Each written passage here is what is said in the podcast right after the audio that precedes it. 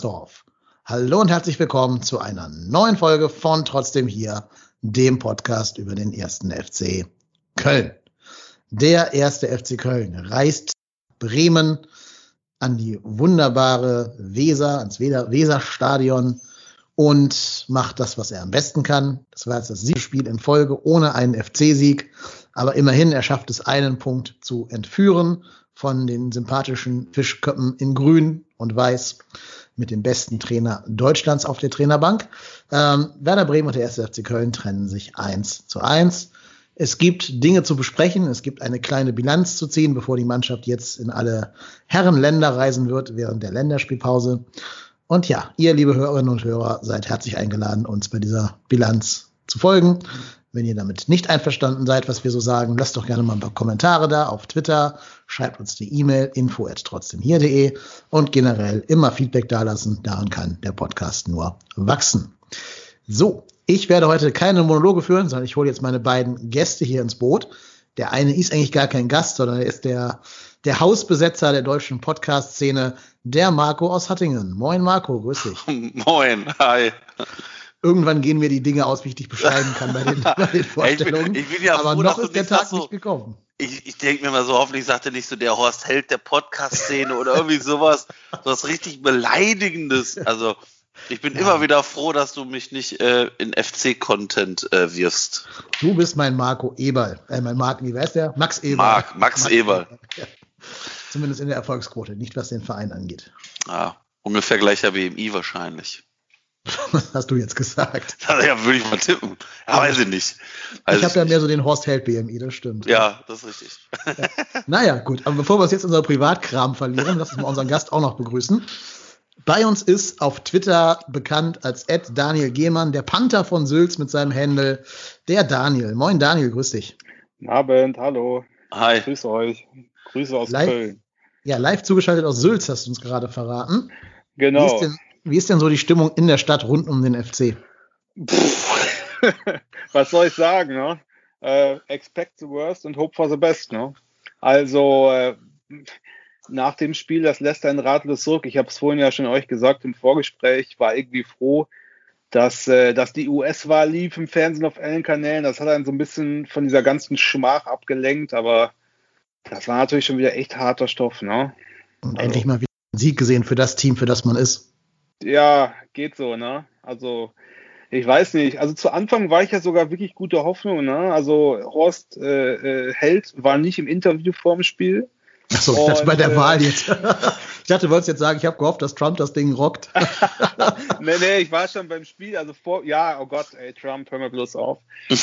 oh, das war so schrecklich. Aber ich meine, im Gegensatz zum FC mit gutem Ausgang, ne? Das ist ja, man ist es ja nicht ja, gewohnt als FC. Das meinte ich ja gerade, das sagst du ja. Das habe ich auch erwartet, ja. Ja, also, ne, sorry, man erwartet ja mal das Schlimmste beim FC und deswegen war ich gar nicht darauf vorbereitet, ne, dass das gut ausgeht. Ja. Ich habe viele Freunde in Amerika und die waren alle fertig mit den Nerven, als der Verrückte sich zum Sieger erklärt hat, aber zum Glück ist es dann ja nochmal gedreht. Ne. Immerhin eine Konstante bleibt. Das Team in Rot verliert weiterhin oder gewinnt zumindest nicht. So war es ja, ja, dann auch bei dem Fußballspiel ähm, am Freitag, über das wir jetzt reden wollen. Ja, ähm, bevor wir das tun, ich habe mir so ein kleines, was so ein kleines Gimmick ausgedacht. Ich habe ja letzte Woche, als wir gegen München gespielt haben, ein Paulaner Spezi getrunken.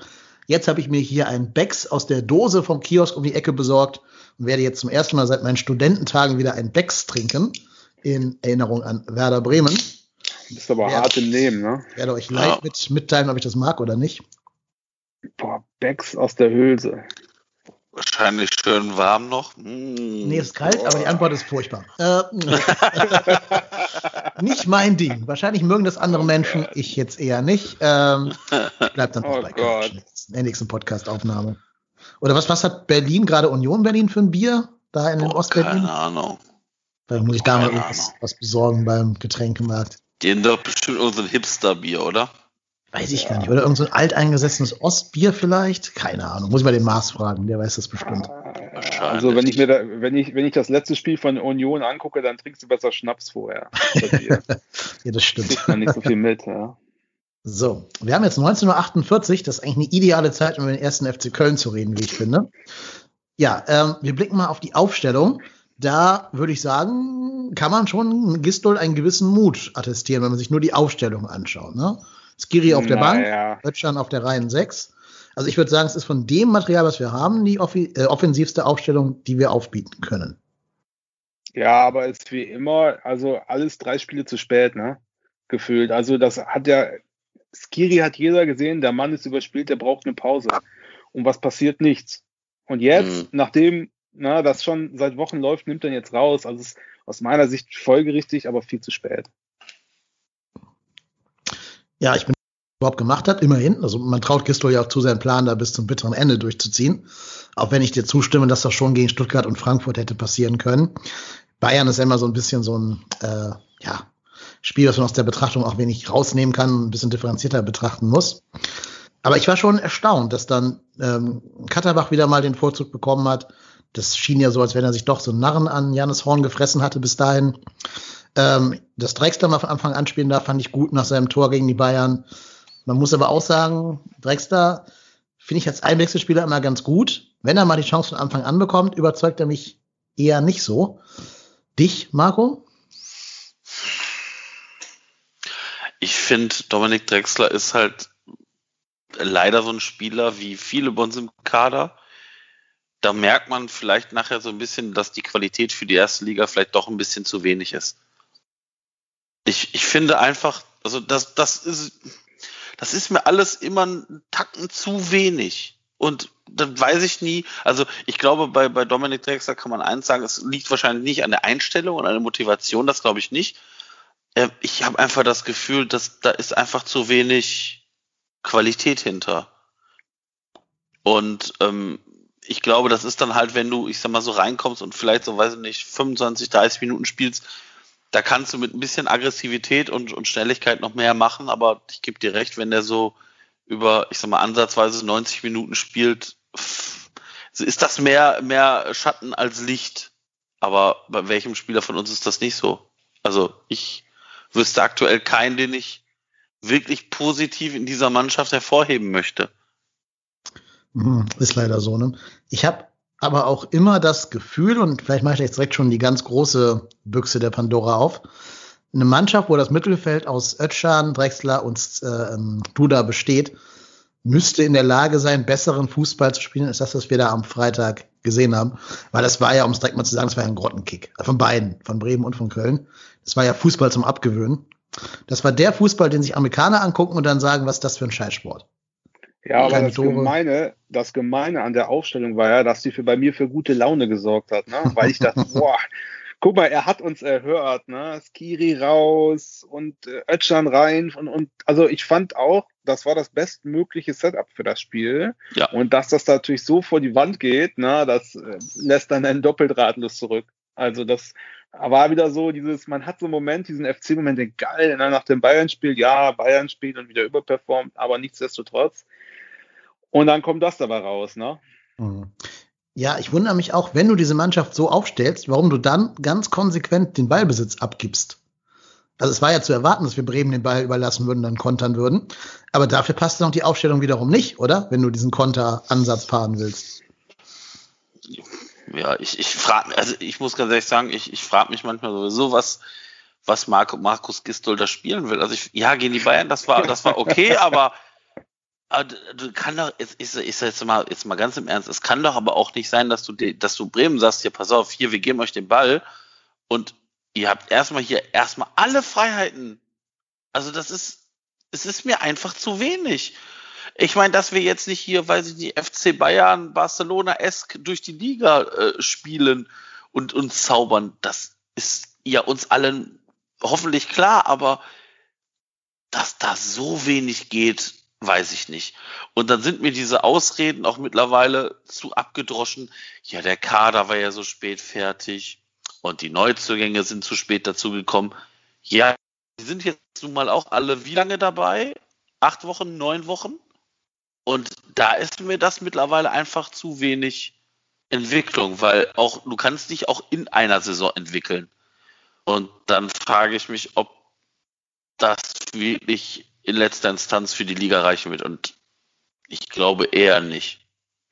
Aber wenn man, wenn man fair ist, muss man sagen, okay, ich habe Ich habe es mir mal aufgeschrieben. Die ersten sieben Minuten waren natürlich wieder gruselig. Also FC pur, ne, glaube ich, in der ersten Minute, wo Wolf den Ball da vertändelt und Horn den dann auch irgendwie rausfischt. Da habe ich schon wieder das 0-1 gesehen.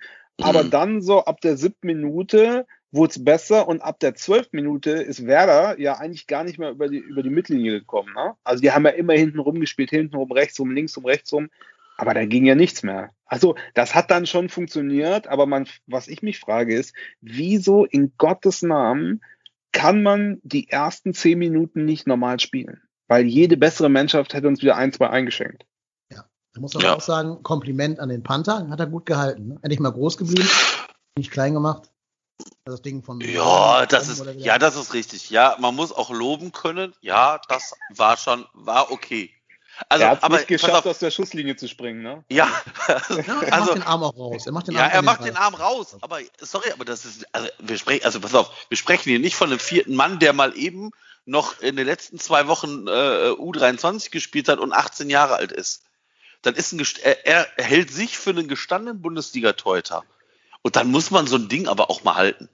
Marco, sein also, Selbstbewusstsein ist fragil. Wir müssen ihn hier langsam und zärtlich wieder aufbauen. Ja, aber ja, aber ja, also ja, ja, also wir haben schon schlechtere Paraden, also wir haben schon schlechtere Dinger von Timo Horn gesehen, aber halt. genau, keine Paraden, aber man also, ist mit wenig zufrieden, sagen wir ja, genau. Man ist mit ja. wenig zufrieden. Ja, ja, so ist natürlich. es ja. Also er, er macht nicht die Bahnschranke, er läuft nicht in die falsche Richtung und er leitet den Ball nicht ins Tor, ins Tor. Da muss ich sagen, da bin ich schon zufrieden. Ich hatte schon eine Herzattacke, aber ja. er hat gehalten. Hat gut, also er hat immer mal den Fehler von dem Mitspieler ausgebessert. Das ist schon für ein Torwart das stimmt, wert. Das stimmt. Ist mal unabhängig von dem, was die Wochen davor halt gewesen ist.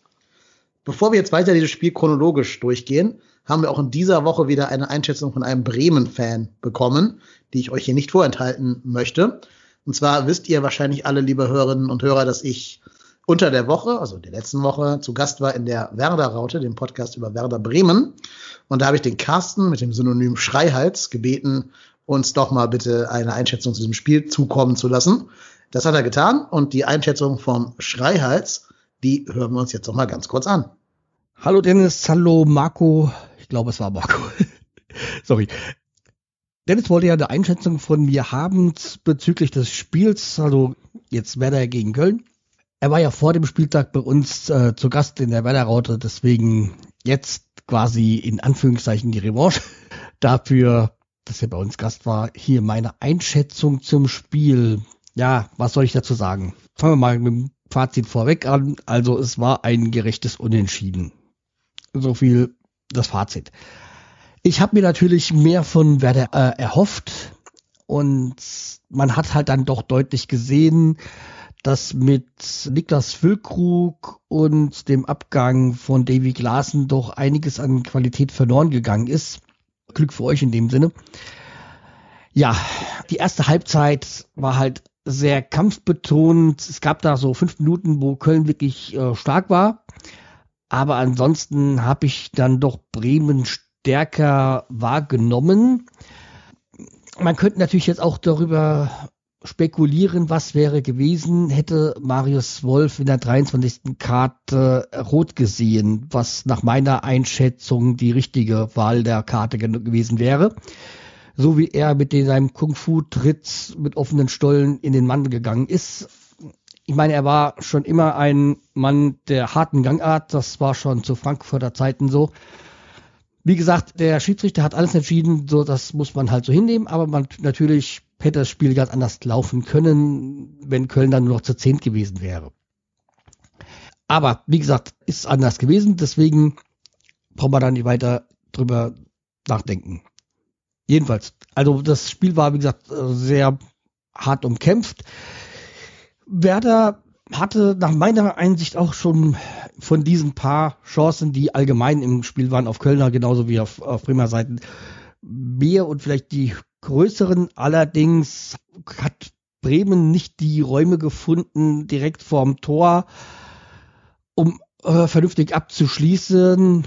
Ja, ist halt so, wie es ist. Es wäre eigentlich ein typisches äh, 0-0-Spiel gewesen. Deswegen ist es auch nur bezeichnend, dass es 1-1 ausgegangen ist und durch ein Eigentor und durch ein Elfmeter, der auch ein Elfmeter war. Aber dazu bleiben wir wieder bei dieser Kölner Serie mit den Gegentoren. Hatte Dennis ja schon bei uns in der Folge erwähnt, dass ohne Gegentor das nicht funktioniert bei Köln gerade. Also wie gesagt, ja, man muss mit diesem Unentschieden, mit diesem Punkt leben. In der zweiten Halbzeit nach dem 1-1 ist ja Bremen noch, äh, noch mal gekommen. Aber okay, also wie gesagt, das 1-1 oder dieser, diese Punkteteilung ist durchaus gerechtfertigt oder damit äh, muss man leben und das ist auch eine Punkteteilung, die okay ist. Auch wenn ich als Bremer mir natürlich drei Punkte gewünscht hätte. Aber es ist halt ja kein Wunschkonzert. Ja. Das soweit zu meiner Einschätzung. Ich hoffe, es hilft euch. Ich hoffe, man, man hört sich in der Rückrunde wieder. Mach's gut. Viel Spaß doch beim Podcast. Tschüss, der Schreihals. Ja, besten Dank an den Schreihals. Gerne mal in die Werder-Raute reinhören. Sehr hörenswerter Podcast über Werder Bremen. Aber ich finde, wir können ja mal ein paar Dinge aufgreifen, die der Carsten uns da jetzt auf dem Silbertablett serviert hat. Lass uns doch mal, weil wir ihn gerade schon erwähnt haben, bei Marius Wolf anfangen. Da habt ihr ja gerade schon rausgearbeitet, ähm, ne, dieser große Fehler nach 45 typische Moment. Also normalerweise macht dann da der Bomb oder wie der Mensch heißt, das, das Tor. Und dann haben wir dasselbe Spiel wie gegen Stuttgart, würde ich mal behaupten. Hinterher hat der Wolf ja gesagt, er lässt sich oder er hat gehört, dass irgendjemand Torwart gerufen habe und hätte sich davon äh, überzeugen lassen, dass Timo Horn rausgekommen sei. Er ist ein geistiger Trick, ne? Wenn du auf sowas reinfällst in der Bundesliga. Huiuiui. Ja, vor allem, wenn man weiß, dass Timo Horn ja jetzt nicht für Nie das rauskommt. exzessive Rauslaufen bekannt ist. Ich meine, ähm, ja, also ich, ich, ich glaube halt einfach, ähm, das ist in Zeiten von keine Fans im Stadion wahrscheinlich ein probates Mittel, um da den Gegner vielleicht in diesem Moment auf dem falschen Fuß zu erwischen. Und, ich würde es auch machen, ähm, ist doch super. Also ich wollte gerade sagen, also die, die Idee, dass, also, dass man das noch gar nicht so öfters gehört hat, das wundert mich sowieso. Ähm, dementsprechend, ähm, ja, also das ist natürlich eine berechtigte Sache. Also ich meine, das wäre so typisch gewesen, wenn wir da das Gegentor bekommen hätten. Aber Gott sei Dank war der, der Panther ja auf der Stelle. Also man muss, man muss natürlich sagen, äh, er erwähnt ja auch da ne, das Foul vom Wolf und ja, da habe ich auch gedacht, es gibt eine rote Karte. Ich meine, das Bein war schon sehr hoch. Muss man nicht geben, aber beim FC war ich ja nicht sicher, wir kriegen die rote Karte. Und das ist natürlich das Problem, dass die ganze Abwehr so wackelig ist, weil das ist im ganzen Spiel eigentlich, also in der ersten Halbzeit, die standen sehr kompakt und Werder ist ja auch nicht mehr über die Mittellinie gekommen. Aber sobald die einmal drüber kommen und in die Nähe des 16ers kommen, wackelt halt alles. Das ist halt so grotesk fragil immer noch in der ganzen Abwehr. Und das bedeutet natürlich auch, dass jeder, der dann da äh, durchkommt, alle vor Probleme stellt und alle müssen dann 120 Prozent geben ja, ihrer äh, Leistung, um den dann zu stoppen und dann kommen solche Fouls bei raus. Ne? Ja. Ich habe bei, hab bei Wolf ein bisschen so die Befürchtung, dass das so ein Marcel Risse-Ding wird. So klappt mal vier, fünf Spiele ganz gut als Rechtsverteidiger, zu dem er umgeschult wurde. Aber dann siehst du halt auch, dass ihm da doch Schnelligkeit, nicht Schnelligkeit, sondern Stellungsspiel und ähm, ja die nötige Zweikampfführung für einen Rechtsverteidiger abgehen. Das hat man ja auch, um jetzt einen großen Sprung zu machen, bei dieser Flanke gesehen, die zu dem Handelfmeter führt. Da ist ihm ja auch der ja, Chong ja. komplett weggelaufen. Hat auch von, von Jan Thielmann keine Unterstützung bekommen, klar. Oder eine sehr schlechte Unterstützung. Aber vielleicht äh, muss man auch sagen, bei allen Qualitäten, die Marius Wolf hat, er ist natürlich kein gelernter Rechtsverteidiger. Und ich glaube, unsere Suche auf der Position wird in absehbarer Zeit auch weitergehen müssen. Ja, er, und er, er gleicht das durch Härte aus und das ist das Problem. Mhm. Ja. Finde ich ja. an sich ja ganz gut, dass du einen hast, der körperlich dagegen hält. Muss er aber cleverer machen, dass er nicht immer gelb verwarnt ja, in das Spiel geht. Genau. Ja, und natürlich gar nicht erst eine rote Karte riskiert, ganz klar. Gab auch eine Szene im Strafraum, das war nach dem Elfmeter, wo er wirklich mit Vollspeed auf den Werder-Spieler zurennt und dann im Rennen anscheinend gemerkt hat, oh, ich habe ja schon gelb und noch schnell abgestoppt hat. Aber da habe ich so in der Bewegung, der Dynamik gesehen oder gedacht, äh, das gibt jetzt auf jeden Fall wieder einen Elfmeter, weil den komplett ja, banal mhm. Ja. ja, also ich, ich bei Wolf, also ich muss ganz, muss ganz ehrlich sagen, ich finde den Wolf mittlerweile okay. Also fand den Transfer am Anfang, wo ich gedacht, kann ich nichts mit anfangen. Also ich habe den nicht, äh, habe nicht gesehen, auf welcher Position er spielen soll, äh, nachdem wir ja Limnios verpflichtet hatten. Mittlerweile kann ich das, kann ich den Transfer nachvollziehen. Gib euch aber auch ein bisschen recht. Also ich glaube halt einfach, dass wahrscheinlich hat man gesehen, dass Easy zu sehr wackelt und wollte sich da nochmal. Also ich sag mal so, werden wir uns im Normalfall nicht leisten können in den nächsten Jahren. Allein vom, vom Gehaltsmodell und was auch immer. Demnach wird da ja sowieso die Suche dann weitergehen nach dem Jahr. Mhm. Aber wenn der uns halt, ich sag jetzt mal, also wenn wir nachher drin bleiben und Wolf hat daran seinen Anteil, ja gut, dann ist das, dann muss man das so nehmen wie wie mit, ähm, ich sag mal, mit Uth oder mit Leistner, dass die halt dazu beigetragen haben, die Klasse zu halten. Und dann muss man halt gucken, mit welchen Spielern man dann weitermacht. Und ähm, aber grundsätzlich finde ich das, was der Dennis gesagt hat, schon richtig. Das ist zumindest mal ein Spieler, der auch mit, mit Körperlichkeit dagegen geht. Das sehe ich bei keinem anderen Spieler von uns. Ja, also ich finde ja auch, wir haben immer alle, alle schimpfen hier immer in meinem Bekanntenkreis und sagen, ja, der FC, warum leitet nicht mein Spieler? Ja, mit Ut hat das ja schon eigentlich gut geklappt letztes Jahr. Wir verpflichten lieber zehn, zehn Jugendspieler aus, aus Litauen oder Litauen oder Lettland oder wo auch immer, anstatt mal zwei gestandene Leute zu leihen, auch wenn das dann nur ein halbes Jahr ist. Und das haben sie dann ja gemacht. Das finde ich das per se nicht schlecht, weil er ist ein Jahr da und wenn es funktioniert, super und wenn nicht, dann ist er halt wieder weg, ne? Ja, ja, ja, also wie gesagt, ich bin auch nicht gegen den Transfer, gar nicht falsch verstehen. Ist ja gut, dass du noch eine dritte Option da hinten rechts hast und dass wir nicht wieder da Benno Schmitz spielen sehen müssen, der gerade auch verletzt ist, aber ne, ihr wisst schon. Ähm, oder Easy da halt durchgeschleppt werden muss. Oder wieder so ein Frederik Sörensen, der plötzlich auftaucht, unser, unser Mädchen für alles quasi. Ja, oder Höger. Ja, oder Höger, genau, richtig. Mhm, super, der auch super geklappt. Mhm, total. Naja gut, aber ja, gut. zwei von diesen Problemen haben sich ja von alleine gelöst, erstmal, jetzt vorläufig. Wer mir gut gefallen hat in der Startelf, wiederum trotz zwei, drei auch ziemlich schlechter Szenen, muss ich sagen. Wer aber gute Pässe nach vorne spielt, auch lange Pässe im Aufbau spielen kann, äh, Sally Oetschan. Der gefällt mir gut. Ich hätte mir gewünscht, dass wir jetzt irgendeinen Spieler im Kader hätten, den man ihm als Sechser an die Seite stellen kann. Also einen robusten, schnellen Sechser, der von ihm was abhalten kann, also ihn so ein bisschen den Rücken frei halten kann. Ähm, haben wir nicht, weiß ich. Die alleinige Sechs ist, glaube ich, auch nicht die Position, auf der er jetzt dauerhaft äh, Fuß fassen wird. Aber er hat auf jeden Fall was drin, was sonst kein Spieler von uns hat. Und zwar den langen äh, Eröffnungspass, der auch beim Mitspieler ankommt. Also mir hat er auch gut gefallen. Ich finde, seitdem er aus Kiel zurück ist, spielt er viel besser. Also diese Leihe, also das ist ja oft so, dass man sagt, eine Leihe, da kann er Spielpraxis äh, sammeln und beim FC ist ja so, dann kommt Freddy Sörensen zurück. und es spielt genau wie vorher, ja. Aber ich finde, hier ist das wirklich, also ich finde auch, dass man echt eine Verbesserung sieht. Hat mir auch gut gefallen. Ja. Hat auch ein anderes Selbstverständnis jetzt, glaube ich. Sieht sich nicht mehr als den Jugendspieler, der noch sich beweisen muss, sondern hat schon jetzt so das Selbstbewusstsein zu sagen, ich habe schon was gerissen bei einem Verein, ich kann auch dieser Mannschaft weiterhelfen.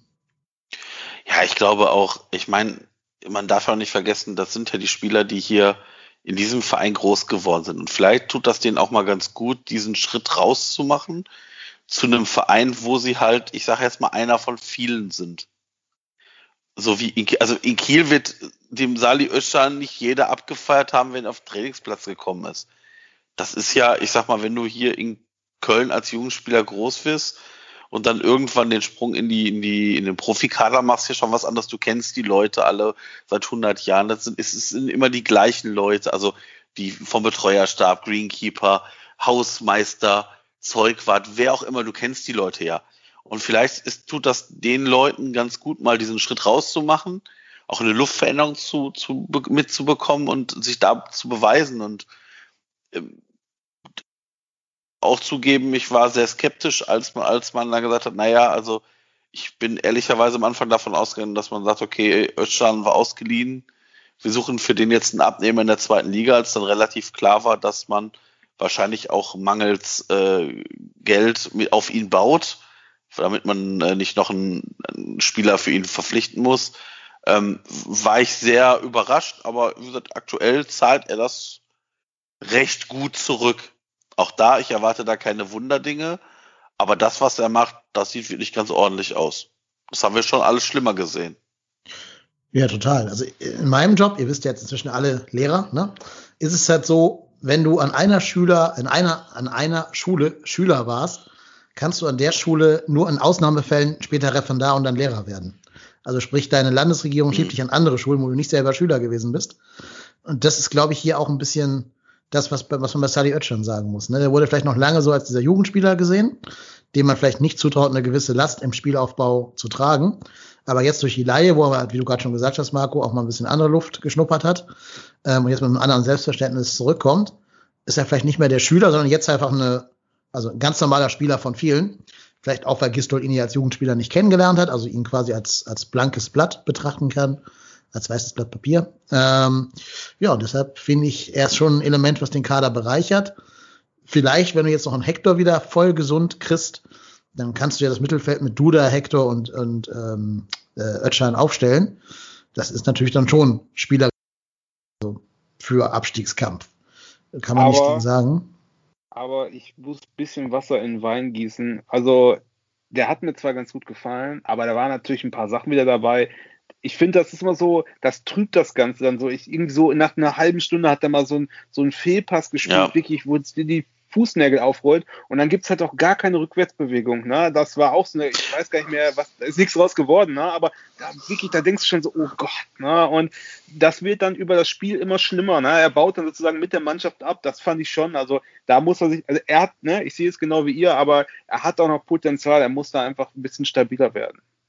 Definitiv. Das habe ich am Anfang auch gesagt, ne? trotz zwei, dreier Szenen, die noch suboptimal waren. Deshalb wünsche ich mir ja auch, dass wir neben ihm hätten. Einen gelernten Ja. Sechser. Ist auch nicht Hector für mich, sondern halt wirklich jemand, der nicht im Kader gerade so vorhanden ist. Halt ein jüngerer, fitterer, vielleicht ein bisschen größerer Marco Höger. Sowas. Boah. Ja, okay. ja, gut. Ja, den müssen wir uns wahrscheinlich eher backen. Ja, aber wir hatten ja gerade schon gesagt, es gibt ja auch Aus Laien. der Vielleicht Rippe ist ja irgendwo der geschnitten. aus Ja. dem Bart, aus dem Bart von Marco Höger.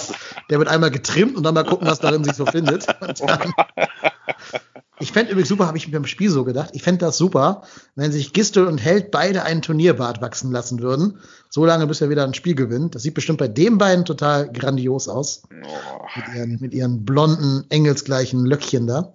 Äh, super. Naja, Dass aber das komm ja. Gesundheitsamt in Corona-Zeiten durchgehen lässt, ich bin mir nicht sicher. ja, wahrscheinlich das schon, aber Heidi Klum sagt dann, ne, ich habe leider kein Foto für dich. Ja. Ja. Auf jeden Fall, ähm, um mal zurück zum Ernst der Situation zu kommen. Wir haben gerade schon gesagt, unser Freund, der Panther, gut gehalten in den ersten 45 Sekunden. Ähm, dann, glaube ich, nicht mehr so groß geprüft, außer in einem Zweikampf mit Josh Sargent, wo man hinterher sieht, dass der schon ganz gut die Hüfte rausstreckt, der Sargent, aber alles im Rahmen der Regeln, also gar, gar keinesfalls an ihn faul, finde ich. Aber das hat äh, anscheinend so viel Knochen auf Knochen generiert oder Knochen auf Muskelansatz, dass Timo Horn verletzt raus musste. Und wir haben das FC-Profidebüt von Ron Robert Zieler sehen dürfen. Ja, was sagt ihr denn zu unserer Nummer zwei? Hat er euch gefallen? Habt ihr ihn irgendwie im Einsatz überhaupt gesehen? Was, was sagt ihr zu ihm? fand, also ich sag mal so, er hatte wenig, wo er sich auszeichnen konnte. Weil ich muss ganz ehrlich sagen, das, was dann von Bremen kam, war jetzt nicht so gefährlich. Also, das waren meistens irgendwelche Kopfbälle, die auf Mann kamen. Und auch da, wenn du so Dinger nicht hältst, dann hast du in dieser Bundesliga auch als zweiter Torhüter nichts zu suchen. Also das erwarte ich von den Torhütern, diese Bälle zu fangen. Also ich sag mal so, dieser, dieser Sergeant-Kopfball in der Nachspielzeit. Wenn du den nicht fängst, ja, sorry, dann, dann hör auf mit Fußball spielen. Ja, den kannst du kannst fast mit dem Fuß an. Ja, also das, genau, den kannst, also das, das war ja, war ja nix, wo man jetzt sagen könnte, wow, den hat er mal richtig gut rausgefischt. Ich, ähm, jedoch diese eine Szene, wo ich weiß gar nicht, wer mit Özcan im Laufduell ist und er hingeht und so den Fuß reinhält. Also Mhm. den, den, ich weiß gar nicht, wer es war. Könnte auch Sargent gewesen sein oder wer auch immer. Ich war der Sergeant, 51. Ja, okay, ja, ja. Ja. Ja, ja. Also das, das war okay, aber ich, ich fand, er konnte sich da jetzt nicht wirklich auszeichnen. Das können wir ihm jetzt aber auch nicht zum Verhängnis machen. Hm. Es Ja. gab eine Szene, da habe ich mich hier mit meinem Kumpel, mit dem ich das Spiel zusammen gesehen habe, der übrigens selber Torwart ist, äh, angeschaut. Da haben wir jetzt beide irritiert reagiert, als nämlich Zieler einen Ball durch Rausrennen an der 16-Meter-Grenze geklärt hat. Da haben wir uns beide gefragt, huch, was ist denn das? Ein Torwart vom 1. FC Köln, der die Linie Ja, verlässt. okay. Mhm. Ja, da kann ich mich auch dran, da war ich auch im Moment erstaunt. Ich finde zurück zur Auswechslung vom Horn, wie das Standing ist hier, das, also wie viele Kommentare ich gelesen habe oder gekriegt habe, so, oh Gott, ne, ist das Kreppband am Schuh kaputt oder warum läuft er raus oder so. Der hat dann natürlich auch schon ziemlich seinen Ruf hier ruiniert. Das ist, tut mir irgendwie leid für den Horn, aber es ist ja, ja, weiß ich auch nicht. Also es ist dann schon ein bisschen traurig. Und dann äh, kommt der Zieler rein und ja, also er ist auf jeden Fall nicht abgefallen. Das muss man einfach sagen. Ja. Weil das aus dem Nichts, unvorbereitet, nicht aufgewärmt, war es okay. Und ich fand auch, er hat aktiv am Spiel teilgenommen. Da ist dann solche Kleinigkeiten wie dieses Rausrennen, fällt einem dann ja schon positiv aus. Ja, definitiv. Ähm, ja, und also es sah schon nach einer schweren Verletzung, schwereren Verletzung jetzt innerhalb des Spiels aus, weil er ist ja schon deutlich gehinkt, der Timo. Also da kann ich die Helme ja. auch nicht ganz verstehen dann. Ja, nee, genau. Also ja, genau, aber erst hat man es nicht gesehen. Also ich weiß, dass ja. die haben weiter gespielt und dann ist er so rausgejoggt. Also man hat ja überhaupt nicht erst verstanden, was macht er da? Hat er keinen Bock mehr? Oder was los? Ist der Grill fertig vom Andy Menger oder was los? Ja. Und äh, äh, dann nachher in der Zeitlupe, ja, das tat bestimmt weh. Also da gibt's, ich will nur sagen, also das hat schon wirklich, also er hat schon Standing richtig stark verloren. Das ist wohl so. Hm. Ja, ich glaube, wir müssen noch nicht diskutieren, dass, wenn er wieder fit ist, Timo Horn natürlich auch spielen wird. Das hat ja jeder Verantwortliche vollkommen klar gemacht. Das heißt, darauf brauchen wir, glaube ich, gar keinen Atem verschwenden, auf diese, diese nee, Frage. Das ist wohl wahr. Äh, ja, vor allem wissen wir ja auch, also ich sag mal so, im Normalfall wird der äh, nach der Länderspielpause wieder da sein. Ja. Also ich gehe mal davon aus, dass es jetzt auch nicht so dramatisch war. Also er wird jetzt nicht mit dem Krankenwagen weggefahren. Demnach sah das eher, also ja, das, ich sag mal so, aber beim Torhüter ist das ja wahrscheinlich auch so, wenn du dich nicht gut fühlst und merkst, oh, da, da ist jetzt nicht mehr alles drin. Wobei ich mich dann so gefragt habe, so, naja, also richtig springen macht Timo Horn ja nicht. Also. aber wenn der da drauf fällt, weißt du, wenn der seitwärts umkippt und dann fällt er auf die Hüfte, das Ja, okay, ja. Das, ja, das ist, also vielleicht hat er das einmal ausprobiert, das Abkippen, das berühmte und hat wehgetan und hat gesagt, oh nee, dann gehe ich lieber raus. Ja, also ich gehe auch davon aus, dass Timo Horn, äh, wenn er dann wieder fit ist, wieder spielen wird. Aber ähm, wie gesagt, ich fand auch gut, dass man zumindest nicht gemerkt hat, dass da die nominelle Nummer zwei im Tor ist. Ich war da, also Kessler netter Mensch oder so, aber immer wenn der aufs Spielfeld gekommen ist, hat man immer gedacht, oh Gott, jetzt geht's dem Ende entgegen komplett. Und diese Sorge hatte ich jetzt nicht. Das fand ich schon mal positiv. Außer im Derby gegen Gladbach, genau. Ja, ähm, dann kam noch unser alter Freund auf den Rasen, Julia Osako. Da hatte ich ja vorhin mit den Jungs von der Werder-Raute drüber geredet. Die halten den ja für die größte Pflaume jenseits äh, der Weser, keine Ahnung. Äh, wir alle haben natürlich noch positive Erinnerungen an ihn aus von vor drei Jahren sozusagen. Aber ja, er hat schon, glaube ich, merklich äh, abgebaut als Spieler. Und ich glaube, ihm fehlt auch dieser, dieser Spielertyp Modest neben ihm, also der große, kantige mhm. Stürmer, ja. um den herum er wuseln kann.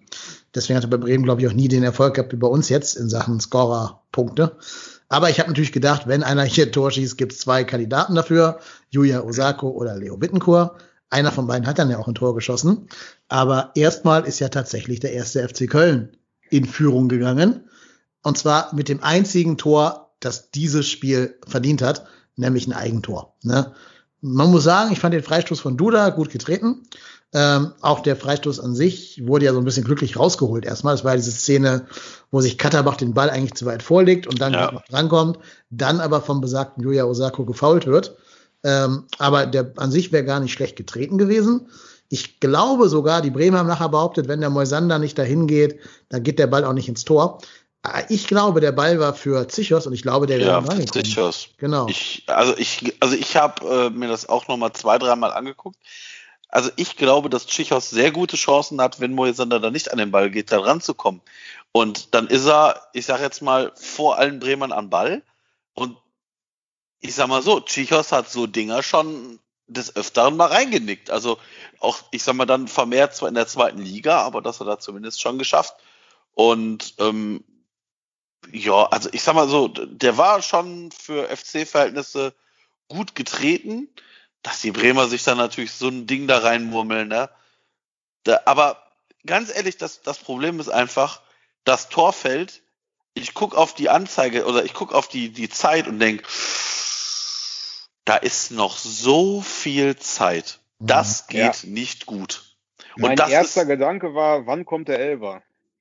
ja, ja. Ja, Antwort ist sieben Minuten später, ne? oder, oder zehn Genau. Minuten, was es war. Äh, ja, ist richtig. Man muss auch ehrlicherweise sagen, das, also wir hatten ja im ganzen Spiel genau eine richtige Torchance, dieser Kopfball von Anderson, den er dann relativ lapsch, läppsch in die Arme des Torwartes zurückköpft. So ein bisschen vergleichbar mit dem Sargent-Kopfball vielleicht. Und dieses Eigentor, ja, ne, wir haben gerade schon gesagt, vielleicht wäre es eine Chance geworden, war aber keine Chance. Äh, Und deswegen haben wir auch einen Expected Goals Wert von 0,34 im ganzen Spiel. Und das in dem Spiel, wo du ein Tor gemacht hast. Ne? Ähm, Ja, wo, wo, wobei, also wobei dieses Expected Goals, ne? Ich, ähm, mir sind da zu viele Variablen drin, weil, na klar kannst du sagen, naja, der Pass hat eine Wahrscheinlichkeit, dass der ankommt von 50 Prozent. Daraus, da, ne, und dann, wenn der Schuss hat eine Wahrscheinlichkeit von 50 Prozent, also äh, ist ja dann keine Torwahrscheinlichkeit von 50 Prozent, Nee, sondern von- ja, also, von ist ja so, 0,25. Ja, die Berechnung ist ja so, also es zählen ja nur Schüsse, die in echt abgegeben werden, nicht irgendwelche Pässe, die nicht ankommen oder so. Also es geht nur um Schüsse, die tatsächlich aufs Tor abgegeben werden. Und dann wird geguckt, von da haben in der Bundesliga-Geschichte schon, was weiß ich, 100 Leute geschossen und von den 100 haben halt 50 den reingemacht. Und dann kriegt das Ding einen Ah. Expected Goals Wert von 0,5 oder so. Also bestes Aber- Beispiel jetzt der Elfmeter von Leo. Ein Elfer hat ein Auto Expected Goals Wert von 0,75, weil halt im Schnitt drei von vier Elfmetern verwandelt werden. Ist eine reine Aber Spielerei, ne? Das keine ist, ich, wollte gerade sagen, weil, weil da, da kommt es ja gar nicht drauf an, wo steht der Torhüter, weil ich sage jetzt mal vorsichtig, wenn du irgendwie, weiß ich nicht, 40 Meter vor dem Tor stehst und das ist ein Konter in der letzten Minute und es ist kein Torhüter im Tor und du schießt aus 40 Metern Entfernung, dann ist der Expected Goals wird wahrscheinlich 0,05, Mhm. weil von Ja, da ja, aus wahrscheinlich zwei Spieler in der Bundesliga mal ein Tor getroffen haben. Aber so. wenn natürlich kein Torhüter im Tor ist, ist der, ist die Skalierung ja eine ganz andere. Ja, ja, klar. Oder du kannst ihn auch ändern, wenn dann Manuel Neuer im Tor steht. Dann hast du auch 10% Ja. weniger Ja, Expected oder Goal so. als bei einem Ja, anderen ja. Torwart. Na Ja, klar, das ist ganz- vollkommen logisch. Ganz nett, aber es hat so ein bisschen was wie die Durchschnittsfamilie hat 1,34 Kinder. Ne? Das ist so, naja gut, was gibt uns diese Information? Ne? Also, Ja, genau. Meine Lieblingsfußballstatistik in dem Hinblick war mal in einem Bayern-Spiel. Da hat äh, Philipp Lahm eine Halbzeit Linksverteidiger gespielt und eine Halbzeit Rechtsverteidiger. Und dann war er in der realtaktischen Aufstellung die ganze Spielzeit Innenverteidiger, weil Durchschnitt. Oder ein Mittel. okay. Daran oh sieht man halt, äh, ne, Mittelwerte Ja. sind immer nur Mittelwerte und keine Ja, ja. für den Einzelfall aussagekräftigen Werte. Aber trotzdem, ähm, 0,35 spiegelt schon unsere Chancenqualität wieder und unsere Zahl an Ja, Chancen. leider ja. Ja, das also da muss ja echt ja, sagen, ich fand auch, also ich fand auch Anderson, er wird ja immer gesagt, Mensch, so ein super Spieler und ja, der hat natürlich wenig gekriegt, da sieht er natürlich schlecht aus, wenn wenig Flanken und so kommen, aber ich finde, wenn man da mal so ein bisschen darauf achtet, das ist alles, vielleicht ist er nicht ganz fit, vielleicht ist das Knie nicht ganz in Ordnung, ich weiß nicht genau, also ich will gar nicht sagen, dass er keinen Bock hat oder so, aber ich finde, das ist alles so ein bisschen tranig, ne? Also, Hm. es sieht jetzt nicht so explosiv aus, dass ich denke, Mensch, ey, jetzt ein geiler Pass und der hämmert den rein. Also dieser Kopfball, den der gespielt hat, das fand ich passt auch zum ganzen Auftreten. Irgendwie so, naja. Hm. Ja, absolut. Ähm, ich glaube auch, der ist verletzt. Also ich glaube, der Mann ist verletzt. Ich glaube, der wird fit gespritzt vor jedem Spiel. Das ist meine persönliche These, habe ich keinen Beleg für. Aber Ja, mein Gefühl ist, weil er jetzt ja auch wieder zu diesem Biostatiker muss in der, in der Länderspielpause und so, der ist eigentlich verletzt und muss halt nur spielen, weil kein anderer existiert, der spielen könnte an dieser Stelle. Das heißt, der wird, glaube ich, gerade mit allen Mitteln und Wegen da fit massiert, fit gespritzt. Wäre bestimmt noch ein Thema für Arnes äh, Untersuchung hier von wegen Schmerzmittel im Fußball und so. Mhm. Ähm, und so spielt er aber auch, wie jemand, der nicht bei vollen Kräften ist. Das, da bin ich überzeugt von. Da bin ich ganz bei dir, Daniel. Und ich finde halt auch, du kriegst als Anderson leider nur einen Ball pro Spiel serviert. Der eine muss halt dann sitzen. Ne? Das ist die große Krux, das ist sehr schwer, weiß ich. Aber diesen Kopfball kann man schon besser und platzierter aufs Tor bringen, als er es getan hat. Und es gab da auch in irgendeinem Spiel, ich habe gerade vergessen, in welchem, Stuttgart oder Frankfurt, die Szene, wo er den Ball nicht durch die Torwartbeine durchgespitzelt kriegt, wo er wo es eigentlich das 2-0 Frankfurt. Frankfurt. ne? sein müssen. Frankfurt, genau. Das sind so die Szenen, die musst du halt dann nutzen, wenn du sie kriegst. Ne? So viele gibt's davon bei uns nicht. Und da musst du halt dann vorne einfach dann da sein in dem Moment. Das ist so, es ist so, so ein umgekehrter Neuer. Er kriegt auch nur einen Schuss pro, pro Spiel aufs Tor, aber den muss halt auch noch halten, den einen Schuss. Und Anderson muss ihn eben machen, dann den einen Kopfball, den, den wir ihm auflegen.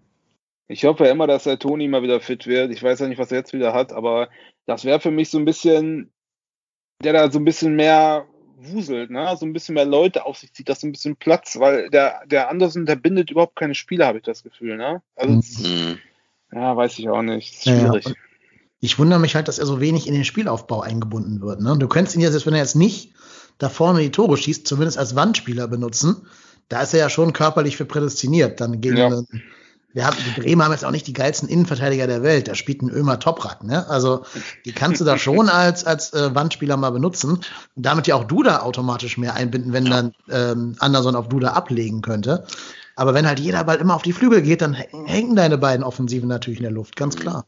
Wobei, das wird hier vielleicht auch so ein bisschen zu der These sprechen, dass er vielleicht nicht bei 100% Fitness ist.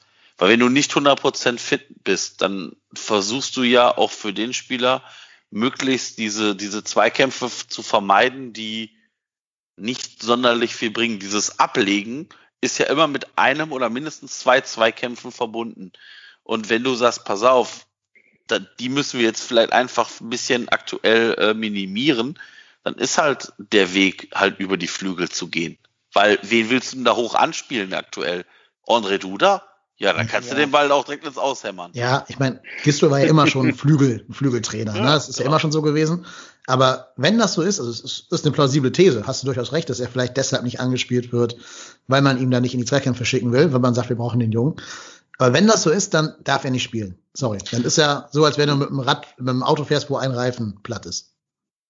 Ja, aber, Du sagst dann trotzdem, ja, ich will aber keinen wechseln, weil der andere Auto, Reifen ne? ist, der Satz. aber ich wollte gerade sagen, sonst hast du gar kein Auto und musst über die Autobahn über einen Seitenstreifen laufen. Nee, dann, dann musst du halt einfach sagen, wir haben den Tolo geholt für den Profikader, dann muss der jetzt spielen. Punkt.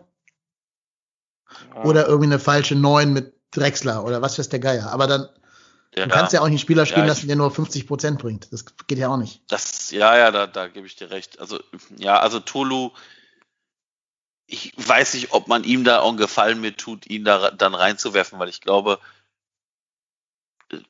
das ist halt so ein Transfer, da wollte man gucken, was der kann. Und ich glaube nicht, dass der, also ich meine, klar, man hat ihn jetzt erstmal für ein Jahr ausgeliehen und dann guckt man weiter, um, um zu gucken, Mensch, wenn der was bringt, dann können wir den immer noch verpflichten. Also ich glaube jetzt nicht, dass der jetzt dafür vorgesehen war, äh, Startspieler zu sein. Nee, aber du hast halt einen Aber- geholt, wo du weißt, der hat keine Genehmigung für die U21. Das ist Und richtig. Damit hast du dich ja auf Gedeih und Verderb dazu verpflichtet, ihn auch mal im Profikader einzusetzen, weil sonst brauchst du ihn gar nicht. Der kann ja sonst nirgendwo spielen, außer in Testspielen. Ähm, klar, ich würde ihn auch nicht gerne über 90 Minuten spielen sehen. Da ist er noch nicht nah genug dran für einen Profifußball, ist mir klar. Aber äh, ist er schlechter als ein Anderson auf 50 Prozent, ist halt die Frage. Das Mhm. ist aber diese Gisdol-Problematik, die ich grundsätzlich sehe. Der wechselt halt nicht. Ne? Also Mhm. ich finde das ja auch völlig legitim, wenn der Andersen vielleicht ne, das Knie kaputt hat oder so, dass man dann sagt, okay, pass auf, 50 Minuten geht und dann tauschen wir. Aber es ist ja so, dass man, denn man sieht die Leute übers Feld humpeln gefühlt und dann in der 89. Minute kommt der Modest oder so, wo man denkt, Junge, also gibt es da irgendwie eine Prämie für, fürs Auflaufen oder so, aber das macht ja in dem, in der, in dem Spiel keinen Sinn mehr. So, und das. Ja, finde ja. ich auch so ein bisschen grenzwertig generell. Der wechselt immer nur den Linksverteidiger aus in jedem Spiel. Immer Ja. abwechselnd, wer gerade draußen sitzt, darf da mal reinkommen nach 50 Minuten oder so. Das stimmt, ja, da hast du recht. Der ist sehr wechselunwillig. Ich glaube, er hat auch noch nie seine fünf Wechsel ausgeschöpft. Jetzt in den Ja. Corona-Zeiten, wo es möglich war. Ich glaube selten Ähm, zumindest, ja. Ja, selten. Also jetzt in, in dieser, in diesen sieben Spielen der Saison, glaube ich, noch nie. Ja, oder was du halt auch machen kannst, du kannst ja so einen, so einen Stefan Rutenbeek-Move machen und den Jakobs mal ins Sturmzentrum stellen als schnellen Mann. Der ist natürlich nicht der torgefährlichste Mensch oder ein Limnios zum Beispiel. Das hat ja damals Rutenbeek versucht mit ähm, Lukas Klünter und mit Chris Führig. Hat ja mal für zwei Spiele ganz gut funktioniert, den Gegner zu überraschen. Kannst ja auch mal versuchen, wenn du weißt, dass der Gegner jetzt eine langsame Abwehr hat. Und die Bremer Abwehr ist für mich eine sehr langsame mit Moisander, Toprak und ja, ich weiß gar nicht, wer der dritte ist, ehrlich gesagt, aber auch kein schneller Mensch. Ähm, also insofern, ja, du musst halt mal kreativ werden. Und das ist halt leider nicht Gistol Stärke, ne? diese Art von Kreativität, die du mal bräuchtest, um den Gegner auszutricksen. Wobei er letztes Jahr die jungen Spieler ziemlich überraschend und der natürlich auch ziemlich erfolgreich reingeworfen hat, ne? Ja, Ja. Aber mit der Einschränkung für Thielmann stimmt das. Die anderen beiden hat natürlich äh, eigentlich ja, ähm, wie heißt der, der Vollidiot? Äh, Bayer Lorzer. ja, Bayer Lotzer entdeckt. Der Lorzer. Der Lorzer, genau, der Lehrer. Äh, hat ja eigentlich Bayer Lorzer entdeckt. Das hat ja eigentlich Gistol nur aufgegriffen. Er Ja, wird ja immer so ein bisschen zu seinem Glück, äh, Glück gezwungen. Ja, wahrscheinlich schon. Wie Ja, bei Wolf. Ne, Wolf musste auf Rechtsverteidiger, weil Easy sich verletzt hatte. Oder Mhm. gelb-rot gefährdet war in dem Fall. Ähm, ja, und deshalb hat er sich da auch wieder zu seinem Glück zwingen lassen.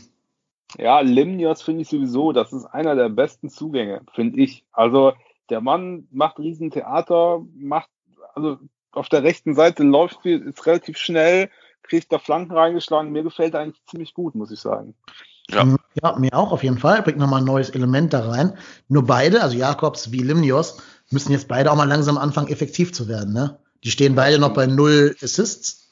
Gut, die haben nicht die ganz große Spielzeit gehabt bis jetzt, klar. Aber auf Dauer müssen die auch mal irgendwie was fürs, für das Punkte- und Tore-Konto tun.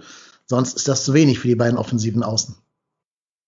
ja, das, da, da gebe ich dir recht, aber auch da äh, sehe ich ähm, intern keine Gefahr. Also das ist genau das, also das ist genau das.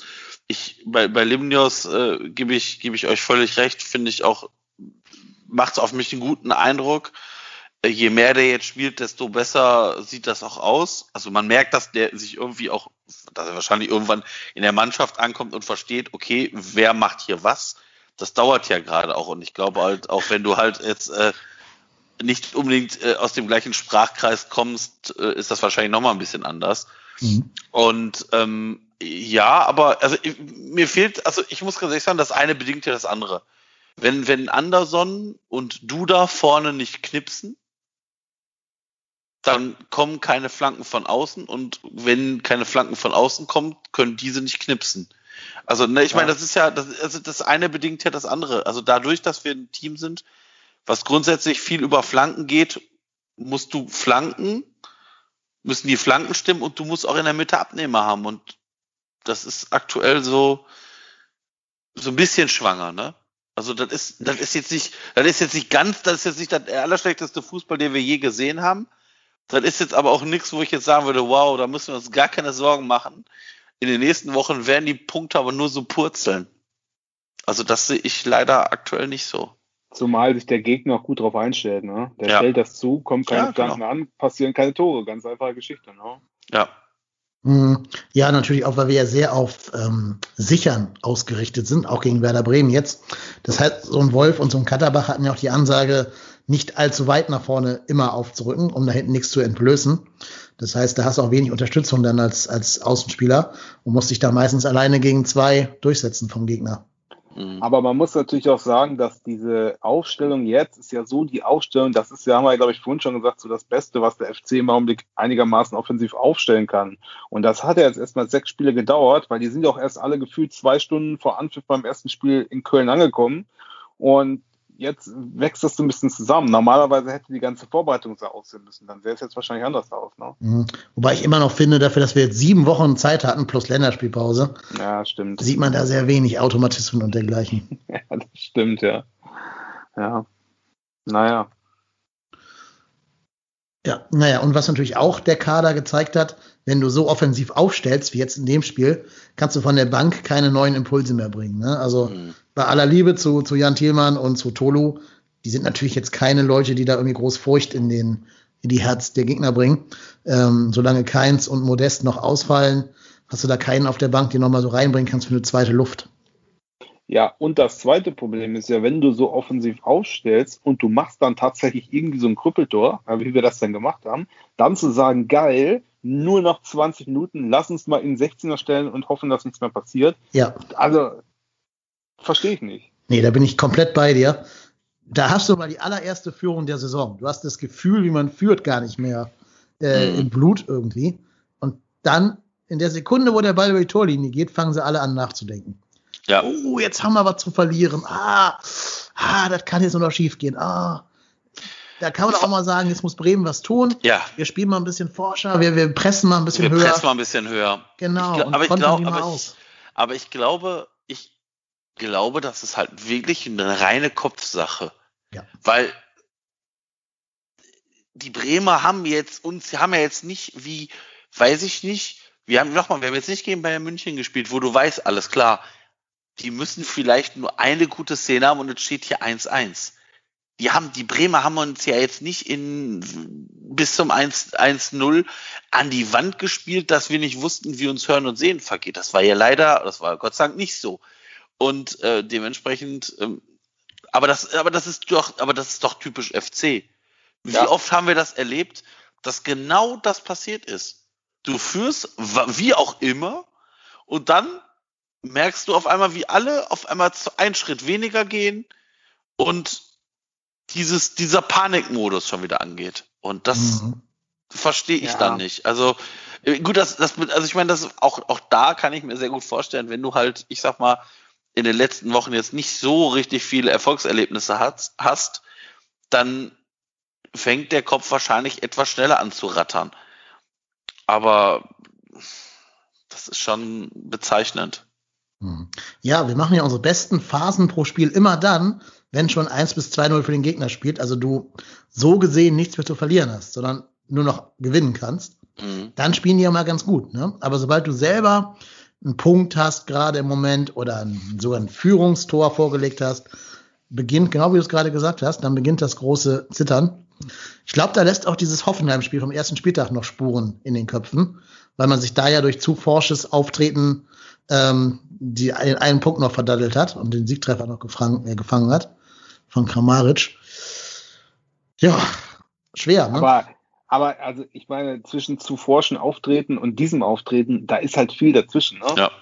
Das ist, das ist ja, man konnte gucken, wie das zusammengebrochen ist, weil die haben das ganze Spiel quasi Pressing gespielt, ab der Mittellinie aufwärts. Und dann, ab dem Tor, sind die zurückgefallen. Es gab keinen Spielaufbau mehr. Es gab keinen zweiten Ball, der gewonnen wurde. Es wurden nur noch lange Bälle rausgeholzt oder ins Ausgespielt. Es kam eine Ecke nach dem anderen. Du wusstest, du wusstest, es fällt gleich das Tor.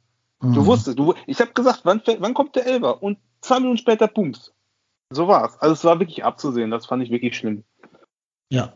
Ähm, ich weiß nicht, hat man, habt ihr darauf geachtet? Ich nämlich leider nicht, ob dieses, was, was die Gesten von Gistol waren, ob er die rausgewunken hat oder ob er die quasi nach hinten beordert hat. Also ob das eine, die Mannschaft ist, die dann Schiss kriegt, gegen die Ansage des Trainers, oder ob der Trainer das als Allheilmittel dann verordnet, das hinten durchzuverteidigen. Ich, ehrlicherweise habe ich jetzt im Spiel nichts gesehen, was in die eine oder die andere Richtung geht. Ähm, ich, also ich, ich, ich denke mir dann immer so, naja, aber wenn, wenn ich als Trainer, wenn ich damit überhaupt nicht zufrieden bin, dann höre ich das. Gerade jetzt würde ich das hören. Also ich kann mir vorstellen, dass der Trainer wahrscheinlich gesagt hat, so pass auf, jetzt ziehen wir uns ein bisschen zurück. Aber ich glaube, Gisdol hat nicht gesagt, so jetzt alle an den Strafraum und anfangen zu zittern. Also ich, das glaube ich jetzt wiederum, dass Gisdol das Wird er nicht gesagt verordnet hat. haben, nein. Na, also ich meine, das ist ja auch das ist ja eine, eine, das kann man, du kannst dich ja durchaus, ich sage jetzt mal vorsichtig, zwei Meter weiter nach hinten verlagern mit allem, dann, dann stehst du ja, ich sag mal, noch massiver da. Aber wenn du dann das, was der Daniel gerade gesagt hast, kein, keine zweiten Bälle mehr gewinnst oder auch gar nicht mehr versuchst, überhaupt ins Spiel, also ein eigenes Spiel aufzubauen, sondern nur die Bälle rausholst, ja, dann, dann ist das weit von dem weg, was, was da sinnig ist. Mhm. Ich, Ja. Kann man auch so ein bisschen festmachen, der hatte Limnios rausgenommen und hat Rex Bitcher. Aber das war vor und dem Tor. Das war aber vor dem Aber Tor, das ne? Weiß ich gar nicht. Also ich fand, aber Doch, mit, doch. da konnte man, das ist komplett damit zusammengefallen. Das war echt kein guter Mhm. Wechsel. Ne? Das war drei Minuten vor dem Tor, also kann nicht in der Reaktion Ah. auf das 1-0 gewesen sein. Aber du hast recht, den Wechsel habe ich auch überhaupt Ich nicht auch nicht. verstanden. Also, wa- was war die taktische Idee? Wer hat dann da wo gespielt? Habe ich beim besten Willen nicht verstanden. Wir saßen hier zu zweit auf dem Sofa, die beiden erlaubten Haushalte quasi. Wir haben versucht, die, die Spieler zu sortieren. Wir haben zwischendurch gedacht, der Elvis spielt um die Rechtsverteidiger, weil der ja immer überall und nirgendwo rumrennt und nie eine Position hält. Äh, ich habe nicht kapiert, was das sollte, in keinster Hinsicht. Er hat doch so eine, also der Limnios schafft halt auch mal einen Ball festzumachen und den auch mit nach vorne zu nehmen und so eine gewisse Gefahr oder zumindest so ein bisschen Druck aufzubauen. Und das ist bei Elvis überhaupt nicht. Er läuft da wie Hallo Spencer über den Platz mit dem Ball und schlägt ihn dann ins Aus oder so. Ich weiß auch nicht. Also das Ja. war echt destabilisierend. Absolut. Man muss auch sagen, der ist weit von seiner Paradeform in der guten Zeit damals entfernt, der Elvis. Mhm. Ja, leider ja. Ich hätte es übrigens super gefunden, wenn äh, den, den sich Aue holt, den Enzo Sidan, also den Sohnemann von, von Sinedin Sidan, bei uns spielen würde, dann hättest du Mittelfeld aus Sidan und Elvis. Besser wird das nicht mehr, glaube ich. Ja, aber selbst das würde schief gehen, du weißt ja, wie es ist. Dann spielt Natürlich. er, spielt er in Bei der uns- U21 nachher so. Ja, bei uns würde dann der Elvis von Hawaii spielen und nicht der Elvis aus der guten Zeit. Das ist dann immer so. Ja, Ja, und ja. leider auch nur Enzo Sidan und nicht Sinedin. Naja, egal. Ähm, da wollte ich gar nicht drauf hinaus. Dann kamen noch ein paar weitere Wechsel. Janis Horn für Noah Katterbach. Vielleicht, um doch nochmal einen Konter mit Geschwindigkeit nach vorne tragen zu können. Und äh, Thielmann für Drexler. Und jetzt muss man auch sagen, der Wechsel Thielmann für Drexler hat hinterher das Spiel indirekt zu unseren Gunsten, äh, also gegen unsere Gunsten entschieden, weil in derselben Minute hat nämlich Werder Bremen für mich den absoluten Unterschiedsspieler eingewechselt, nämlich Chong. Das ist ja ein ganz junger Mann, der ist ja. ausgeliehen von Ajax oder von Manchester, ich weiß es gerade nicht ganz genau. Von Arsenal, oder? Oder Arsenal? Der ist, der ist auf jeden Fall Holländer, das habe ich schon mal. Ja, Komm ich schon. Ich meine, glaube aus ich, England. Aus England. ich meine aus Nee, England. Manchester. Ja, ja, Manchester. Manchester. Okay. Manchester. Erst Feyenoord und dann Manchester. okay. Aber Manchester also- United, ne? Ja, ja, United, nicht Ja, City. okay. Genau. Ähm, totaler Unterschiedsspieler. Was der da mit unserer Abwehr veranstaltet hat, fand ich schon äh, einerseits schön, mal ein bisschen Fußball zu sehen an diesem Abend. Das hat mich sehr gefreut, auch wenn es für den falschen Verein war. Ähm, ich habe mich gefreut, dass der erst so spät eingewechselt wurde, weil wenn der zehn Minuten früher gekommen wäre, Mhm. wäre dieses Spiel wahrscheinlich ganz anders ausgegangen. Aber der, also der hat drei Torschüsse und er hat die Flanke gegeben, die zu dem Elfmeter geführt hat. Also quasi totaler Impact auf das Spiel, als er auf dem Platz war. Äh, Habe ich ja sogar in, in diesem Werder-Rauten-Podcast gesagt, dass ich hoffe, dass der sehr spät eingewechselt wird, weil das halt so ein Typ ist, mit dem wir überhaupt nicht klarkommen. Da musst du auch mal vielleicht dann als Trainer noch mal deinen vierten Wechsel opfern, um darauf irgendwie zu reagieren. Oder halt sagen, hier Elvis, nimm den mal in Manndeckung oder sowas. Aber du darfst ihn halt nicht so frei da rumspielen lassen. Ne? Der hatte ja alle Freiheiten der Welt. Auch bei dieser Flanke vor dem Elfmeter wurde er so ein bisschen geleitet davon, von Wolf, der vielleicht wegen der gelben Karte so ein bisschen gehindert war, da richtig hinzugehen. Thielmann unterstützt nicht vernünftig. Ja, dann kann der eben da eine Flanke schlagen. Auch wenn die jetzt nicht gut war an sich, die Flanke, hat sie ja doch zum, zum Erfolg geführt. Und das sind so die Momente, wo ich mir denke, da kann man als Trainer auch mal drauf reagieren, wenn der Gegner die Spielstatik dermaßen verändert. Ja, da gebe ich dir völlig recht. Ja, aber das ist bezeichnend, dass von unserer Bank leider aktuell nichts kommt. Mhm. Ja. Und da kommen zwei Begriffe zusammen, finde ich, in den letzten zehn Minuten, die man eigentlich nicht zusammenbringen kann, nämlich Werder Bremen und Powerplay, weil die Mhm. haben ja die ganze Zeit dann draufgeschossen. Das ist also unglaublich, dass, dass da keiner was macht, dass da nicht einer sagt, komm, ne, halt mal den Ball, keine Ahnung, spiel halt fünfmal hin und her oder so, aber die totale Hektik. Oder tritt mal den Leo in die Bande. Der war da ja der Dreh- und Angelpunkt für die dann in dieser Phase.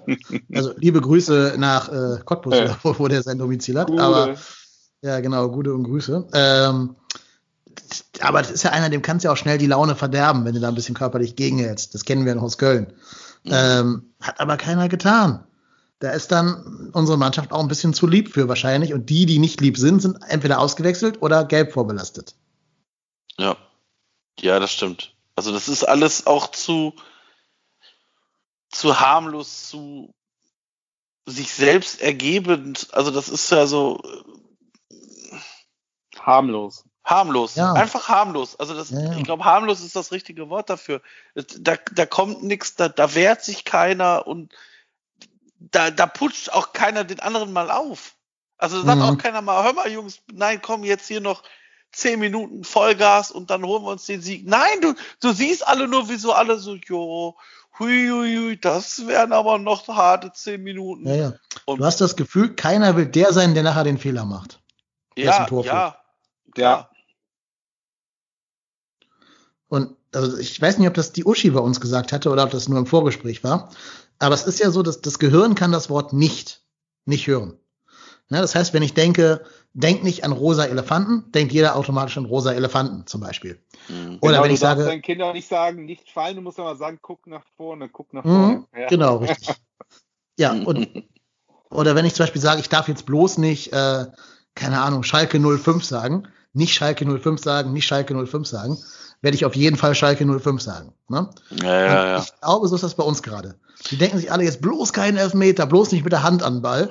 Und dann macht Bornau da ein Handspiel, also ein Volleyballspiel quasi im äh, Strafraum. vollkommen unbedrängt und ohne dass da irgendwie ein anderer Spieler hinterstand, ein Werder-Spieler. Ja, über die Szene können wir auch mal gerne reden. Also ich glaube, er weiß selber nicht, was ihn da geritten hat, außer dass ich gerade schon gesagt habe, hier selbsterfüllende Prophezeiung. Ja. Ja, ja. aber es ist bitter, dass sich Bornau langsam auch dem allgemeinen FC-Niveau anpasst, ne? Ja, ja, es ist, ähm, wie gesagt, du, du siehst das ja auch, als Bornau den, das Ding in die Hand kriegt und der Pfiff kommt. Du siehst, wo das Bornau steht dann so, ich sag mal, an der Auslinie, schlägt die Hände vorm Kopf und ärgert sich einfach nur schwarz, weil der weiß, das ist super unnötig gewesen und einfach, du gibst wieder diese drei Punkte her, weil, wie gesagt, die, die Wahrscheinlichkeit, dass der Ball halt äh, da im Tor ist, ist halt leider dann nicht so gering. Aber du siehst halt, das ist ja, kann ja nur, also dass sie alle unfähig sind, kann ich mir jetzt auch nicht vorstellen. Die können ja schon Fußball spielen. Das ist dann einfach totale Verunsicherung. Anders kannst du es ja nicht erklären. Ja. Weil du wartest ja auf den Elber und die wissen es ja auch. Also du wartest drauf und dann passiert es natürlich auch, genau wie ihr gesagt habt. Ja, ich, äh, kleiner Fun Fact habe ich gerade im Vorgespräch schon erzählt. Ich wollte bei Tipico vor dem Spiel auf Elfmeter setzen. Also wird es einen Elfmeter geben. Die Wette wurde gar nicht mehr angeboten von Tipico. Ja, Quote 1,0. Ja, wahrscheinlich. 1,0001 oder so. Ja, ja. 0,9. 0,9. Ja, genau. Ja, Verlierst ja. Geld, wenn du drauf wettest. Ja. Minuszinsen. Ja. ja. Ähm, so krass ist das inzwischen schon. Ne? Der fünfte in sieben Spielen. Äh, einen nicht gegen Bielefeld und den anderen haben wir nicht gekriegt. Also haben wir keinen verursacht gegen äh, Stuttgart, ne? War das andere Spiel, wo wir keinen verursacht haben? Ja. Aber man ja. muss natürlich auch sagen, haben wir gerade schon gesagt, äh, also an diesem Spieltag, also das ist jetzt auch nicht mehr meins, wie viel Elfer da und für was gegeben werden. Also du hast ja in jedem Spiel gefühlt zwei Elfer. Gut, dass davon natürlich in jedem FC-Spiel ein dabei ist, natürlich scheiße, aber diese Entwicklung grundsätzlich finde ich schon bescheuert. Also das macht ja keinen Spaß mehr. Die Handregel ist für den Arsch, aber das, was Bornau gemacht hat, wäre bei jeder Handregel ein Handspiel gewesen. Ja, ja, ja, ja, das stimmt natürlich. Man muss ja auch sagen muss, alle Elfmeter gegen uns, vielleicht bis auf einen, waren gerechtfertigt. Ne? Das war nicht ja, das typische das FC wird verpfiffen. Aber der Handspiel, das Handspiel vom Wolf war doch genau sowas, wo die ja von einem Meter da dran ja, also, schießen. Äh, also klar, nach, nach Regel war das ein Elber. Ich finde die Regel scheiße, habe ich letztes Mal auch schon deutlich gesagt. Ja. Aber ja, ja. geltende Regel, Pech. Ne? Ähm, ja. Aber es war jetzt nicht so, dass wir sagen können, wir sind die großen VAR-Opfer oder sonst irgendwas. Wobei Horst Held ja im Doppelpass gesagt hat, dass der Schiedsrichter in drei von diesen vier Fällen vor dem Spiel jetzt ähm, äh, overruled wurde. Also dass ihm gesagt wurde, geh nochmal raus und guck dir das an. Was Held nicht nachvollziehen konnte, weil es keine klaren, offensichtlichen Fehlentscheidungen gewesen seien. Äh, ja, gut, aber es ist irgendwie die Diskussion an falscher Stelle. Ne? Also der Schiedsrichter pfeift das oder pfeift das nicht, okay. Aber warum bringst du immer die Situation überhaupt hervor, dass der in die Verlegenheit kommt, dann ein ja. Handspiel zu pfeifen? Ja, ja. ja. Also jetzt gerade Bornau, also den Wolf finde ich, kannst keinen Vorwurf machen da in dem letzten Spiel. Der, der Arm ja. ist halt da. Der kann sich nicht ja, abhaken. Wo soll der ne? hin, ne? Eben, wo soll der hin? Der muss ja auch sein, der auf einem Bein stehen ausgleichen. Aber der Bornau, der geht da wirklich nur dahin, weil er sich denkt, bloß nicht mit der Hand zum Ball, bloß nicht mit der Hand zum Ball. Ah, Hand zum Gefangen. Ball. Okay. Gefangen, ja. Ja, schwierig. Ja, also ich bin ganz gut äh, happy für Bornau selber, dass er jetzt in Belgien sein darf, um mal so ein bisschen auf neue Gedanken zu kommen. Auch mal wieder vielleicht, ich weiß nicht, gegen wen die spielen, aber vielleicht mit einem Spiel zu gewinnen. Wieder, kann ihm bestimmt nicht schaden, da noch mal ein bisschen ja, einfach sich äh, abzulenken von dem, was beim FC ist, weil der ist leider echt gerade auf dem absinkenden Ast, was die Form angeht. Hat der für Belgien auch schon einen Elfmeter verursacht und dann bei uns ja auch in dem Spiel gegen, ich glaube, die Bayern war das, wo er einen Elfmeter verursacht hat. Ja, ähm, ja da muss halt aufpassen, dass er nicht in dieses, in diesen typischen Geistblock, Geistbock-Fluch hineinfällt, äh, sondern guckt, dass er sich seine Leistungen aus der letzten Saison wieder abrufen kann. Ist der nicht in Belgien sogar nach dem ersten Nationalspiel ausgewechselt worden und ja. dann nach Hause gefahren oder so? Ja, das war ja auch genau. nicht so richtig cool, ne? Ja. Nee, also es, es, wurde irgendwie anders kommuniziert, von wegen, ja, er war immer so geplant und äh, der junge mhm. Mann sollte nur für ein Spiel mehr reinschnuppern. Aber er wurde jetzt ja wieder eingeladen. Also so schlecht kann es ja zwischen ihm und dem belgischen Nationaltrainer da nicht sein. Stimmt, ja. ja. Übrigens, ich glaube, Marc Wilmot ist da auch auf dem Markt, oder? Wo wir da von Belgien reden. Oh Gott. Just saying. Same. Ja, ja, ja, ja, ja. Aber dann kommen wir natürlich auf die Gisdol-Debatte langsam, ne? die wir vorhin schon mal geführt haben. Ja, ähm, dazu ein kleiner Hinweis. Wir machen in der Länderspielpause eine große Pro-Kontra-Diskussion in der eigenen Folge, wo wir uns nur über das Thema Gistol äußern werden. Deswegen werde ich es hier so ein bisschen stiefmütterlich behandeln. Aber natürlich darfst du Daniel als unser Gast trotzdem gerne deine Stellungnahme dazu abgeben zu Gistol und seiner Leistung beim ersten FC Köln. Ja, was soll man sagen? Wenn man ehrlich ist, nach menschlichen Ermessen muss der Mann aufhören, ne? weil der war schon, die letzte Saison habe ich nicht verstanden, habt ihr ja schon oft besprochen. Wie kann man da jetzt ohne Not und ohne Druck bis an und ohne mal verlängern den Vertrag? Und es hat sich jetzt leider gezeigt, es geht genauso weiter. Irgendwie fehlt da der Drive, die Überraschung, ich weiß auch nicht. Eigentlich müsste er gehen.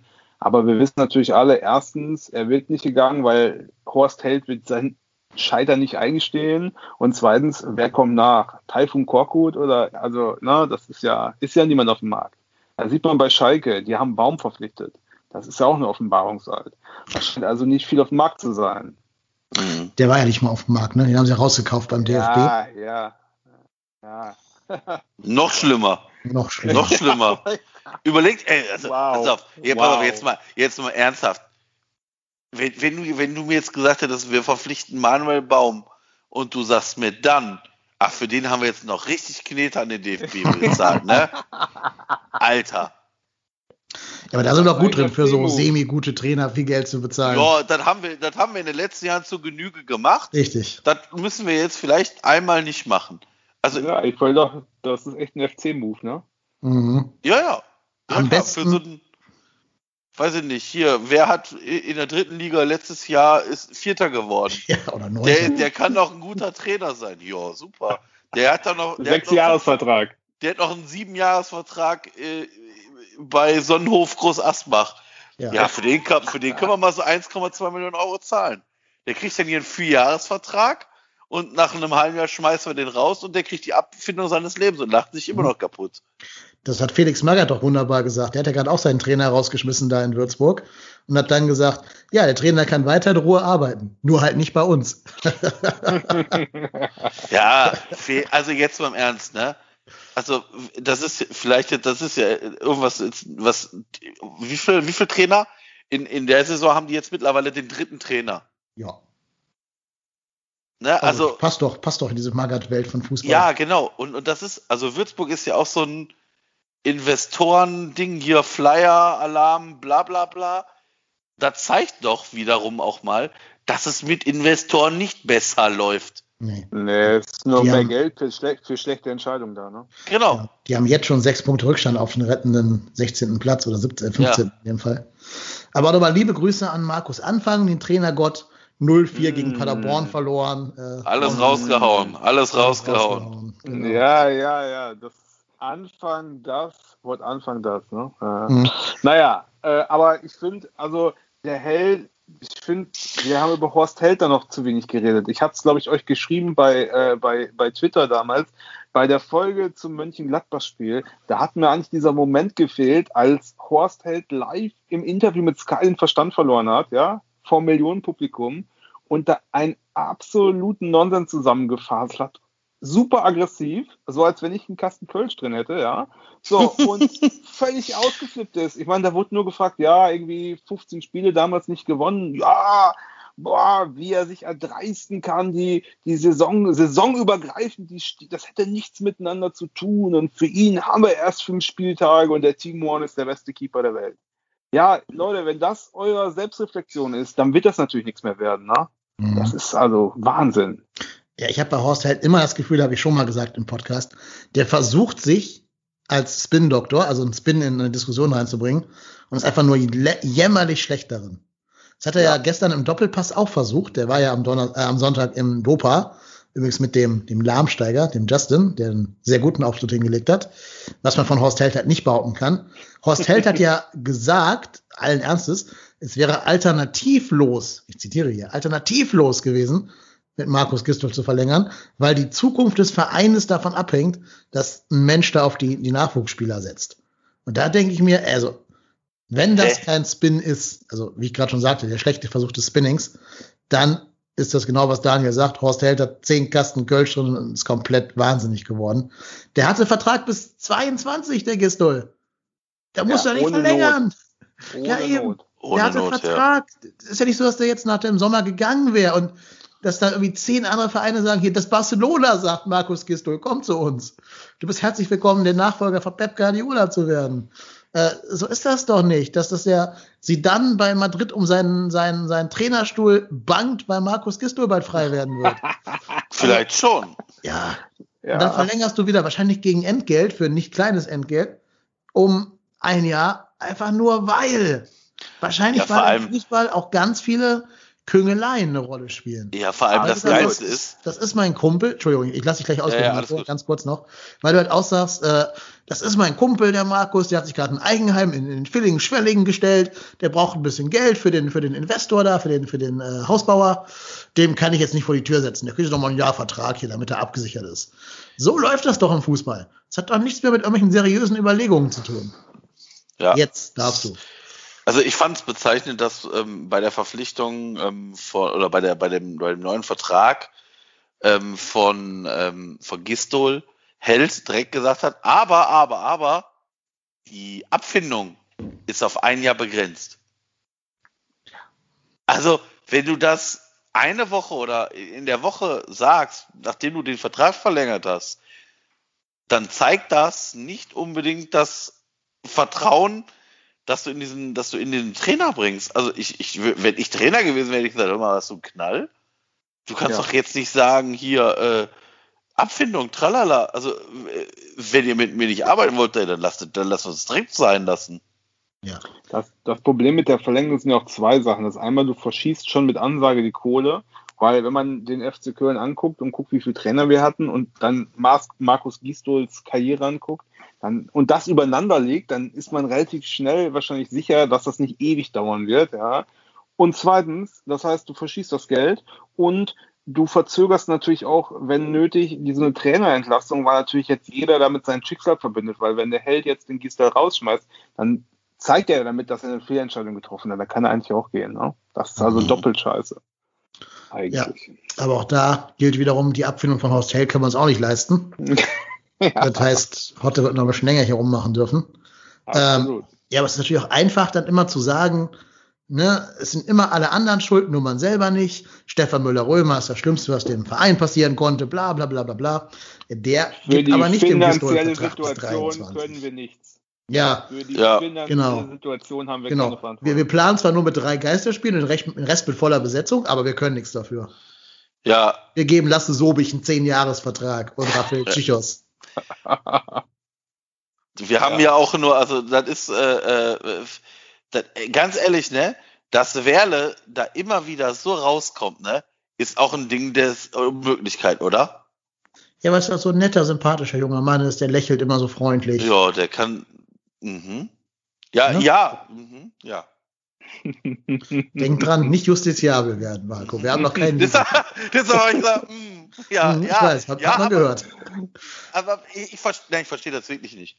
Dieser, also Alex Werle war ja mit Jörg Schmatke auch für die, ist für ein Groß, oder für alle Verträge ist Alex Werle mitverantwortlich. Für alle Verträge unserer Spieler ist Alex Werle mitverantwortlich. Natürlich trifft er nicht die, Entschei die letzte Entscheidung. Das wird der, das wird der, der, der Sportvorstand treffen. Oder Geschäftsführersport oder wie auch immer man es betitelt. Aber er ist immer mit im Boot. Er zeichnet doch auch die, die Dinger mit ab. Ja. Also zum, zumindest gibt er das Budget frei. Und wenn er sagt, hör mal, also da muss ich dann auch mal sagen, also muss ich für einen, weiß ich nicht, 29 Jahre alten Zweitliga-Verteidiger einen Vierjahresvertrag machen? Muss das sein? Mhm. Ja, also ich will jetzt wirklich keine Verschwörungstheorie aufmachen, aber tue ich trotzdem. Ähm, für mich ist das kein Zufall, dass Werle, Held und Gistol alle mal so eine, so eine VfB-Connection haben, sich von daher noch Na kennen klar, es ist und sich gegenseitig die, die, die Verträge dazu schustern. Ja, aber wobei man muss sagen, dass die Entwicklung von Werle, die muss man, also es fällt einem ja selber gar nicht so aufwendig aus, aber man achtet da mal bewusst drauf. Also der ist ja Vorstand Finanzen, ne? Eigentlich ist so jemand im Hintergrund und regelt halt die Finanzen, ne? Und sonst nichts, wenn es geht, ja, aber das dann gut. Und äh, so war es ja auch zu Anfang. Und mittlerweile, egal worum es geht, ne, Geisterspiel, Corona-Auflagen, wer, wer trötet jede Woche neben Horst Held ins Mikro? Alex Werle. Mhm. Ich verstehe es halt auch nicht, diese Omnipräsenz überall. Mhm. Ja, aber auch da muss ich ganz ehrlich sagen, das ist dann wieder eine Sache. Ähm, das sehe ich durchaus auch ein bisschen als Kritik am, am aktuellen Vorstand, weil er ist zwar Geschäftsführer, also Alex Well ist zwar mit Geschäftsführer, aber ich könnte mir auch vorstellen, dass da auch der Vorstand des 1. FC Köln mehr Präsenz zeigen könnte. Müsste. Du hörst gar nichts mehr, ne? Müsste, müsste, sollte, könnte, so, also, ne, also ich meine, du, du musst ja nicht, also du, du kannst dir das ja aufteilen, du sagst, pass auf, jetzt mache ich das, wir, wir haben, wir haben, die, die können ja von mir aus auch eine Agenda haben, die die abarbeiten. Ja, wir finden das scheiße, Geisterspiele, äh, weiß ich nicht. Also äh, man kann sich ja auch durchaus absprechen in dem, was man sagt. Aber das muss doch nicht immer Alex Werle sein. Und wenn er dann sagt, ja, also für die, äh, vor allem für die finanzielle Situation des Vereins kann ich nichts, dann ich mir so, ja, genau. Das ist, als wenn ich, äh, wenn ich im Auto sitze geblitzt werde, von der Polizei angehalten werde und die sagen, entschuldigen Sie, Sie sind 10 km zu schnell gefahren. Ja, für die Verkehrsschilder kann ich ja nichts. Mhm. Ja, das ist richtig, aber du bist ja zu schnell gefahren, du Depp. Ja. Nur, dass es auch nicht 10 km/h sind, sondern irgendwie 55. 100. Ja, 100, ja. genau. ja, ja. Ja, nee. auf jeden Fall nimmt er für mich viel zu viel Einfluss auf diverse äh, Geschehnisse im Verein, die gar nicht seinen Aufgabenbereich betreffen. Das finde ich, also entweder ist er, hat er absolut alle Leute in der Hand, das ist die eine Möglichkeit, ja. Also er hat alle Leichen kennt er bei einem Keller, oder der Vorstand macht halt nicht, was der Vorstand machen soll. Und, und ich weiß nicht, was ich schlechter finden soll. Ne? Er kennt zumindest alle Verträge, das ist ja schon mal ein gewisser ja, Faustpfand. Absolut, ja. Naja, ja. Äh, wir werden es nicht ändern. Wir wissen ja auch als Fakt, dass Horst Held mit Markus Gistol in die Länderspielpause jetzt gehen wird. Das wäre auch so ein typischer FC-Move. Ne? Du gehst mit dem in die Länderspielpause, lässt sich von Union dann 4-0 abschießen und schmeißt ihn dann raus. Damit der Neue möglichst nur drei Tage Zeit hat mit der Mannschaft, bis dann da der mhm. nächste Gegner vor der Matte steht. Ist, glaube ich, sogar Dortmund der Gegner nach äh, Union, ne? oder? Weiß ich gerade nicht mhm. auswendig. Kann sein, ne? Ja, würde passen. Wir erst direkt gegen Dortmund da äh, auflaufen, sich da auf die Fresse gucke. schießen und dann. Äh, er weiß jetzt auch nicht, gegen wen spielen. Ja, es wäre Klassiker. Und ich meine, wie Union gestern oder vorgestern gespielt hat, erwarte ich auch ehrlich gesagt nichts Gutes, ne? Meine einzige Hoffnung ist, dass Max Kruse wieder gegen irgendwelche Corona-Auflagen verstößt und in Quarantäne muss. Dann haben ja, wir da vielleicht eine, eine Chance auf ein 1-1. 20.000 Euro im Taxi vergisst in Köln irgendwo ja, am Hauptbahnhof. Weil das, das wäre kein Grund, nicht zu spielen. Das ist ja das ist einfach nur normaler Samstagabend im Jahr. Also, stimmt, stimmt. passiert ja, ja nichts. Ja, ja, nee, aber ja. so einer Shisha-Bar, die irgendwie illegal offen hat, noch ein bisschen rumtorden oder so, am besten ja. vom Spieltag. Das, das äh, ist meine einzige Hoffnung. Man muss auch sagen, ne, ja, wir spielen übrigens gegen Dortmund am Samstag, dem 28.11., 15.30 Uhr. Äh, ja, schönen Gruß an, an Erling Haaland, der freut sich jetzt wahrscheinlich schon. Mm. Aber äh, man muss auch sagen, Union ist so ein Verein, vor denen habe ich einfach nur Respekt. Weißt du, die haben ja noch weniger Kohle als wir, also müssen sie zumindest haben. Die verlieren ihren besten Schlüsselspieler aus der Vorsaison, nämlich an uns, in Form von äh, Sebastian Andersson, und zucken dann einfach mal mit der Wimper und holen sich einen Max Kruse und einen Joel Poyampalo, die zusammen irgendwie schon acht Torbeteiligungen äh, haben oder sowas. Habe ich übrigens hier vor der Saison ne, im Tippspiel, was habe ich gesagt, wir sollen wir holen? Poyampalo, mhm. genau. Ähm, ja, und das war eine verdammt gute Arbeit, was die machen. Und dann gewinnen die Spiele gegen Arminia Bielefeld, wo wir äh, uns megamäßig abwürgen und 1-0 verlieren, gewinnen die 4-0 und easy entspannt, ohne Zittern, ohne auch nur einen Zweifel am Sieger zu lassen. Nach irgendwie wie viele Minuten stand das da 2-0? Also es war sehr, sehr früh deutlich und klar. Und ja, das, die machen einfach eine bessere Arbeit als wir. Und ich frage mich auch, ob sich so ein Sebastian Andersson vielleicht schon mal gedacht hat, oh Gott, wo bist du da reingeraten? In Berlin war es irgendwie cooler. Ja. Ja. Also souverän, ne? Die spielen souverän, finde ich. Ja, so die spielen auch was. da, wo es sein muss, ein bisschen dreckig und ein bisschen körperlich. Die haben sogar 5-0 gewonnen, sehe ich gerade gegen, gegen äh, äh, Arminia. Die spielen auch mal ein bisschen körperlich, ein bisschen dreckig. Die können zur Not auch mal ein bisschen Zeit schinden, wenn das sein muss. Die haben einen Torwart hinten drin, der jetzt auch wieder den, den Gikiewicz ganz gut ersetzt. Ähm, Obwohl es nur Lute ist, der jetzt auch nicht so der, der Oberknaller-Torwart ist. Ne? Aber er macht seinen Job halt zuverlässig. Die haben eine sinnvolle Transferpolitik, die, ja, die spielen schön Fußball. Also eigentlich sogar gegen, gegen äh, Bielefeld war richtig schön anzusehen. Ja, Ja. das ist bei uns halt alles nicht. Also, die haben einen Schritt nach vorne gemacht in ihrer Entwicklung, trotz Verlust von Anderson. Und wir haben trotz dem Zugewinn von Anderson einen Schritt nach hinten gemacht.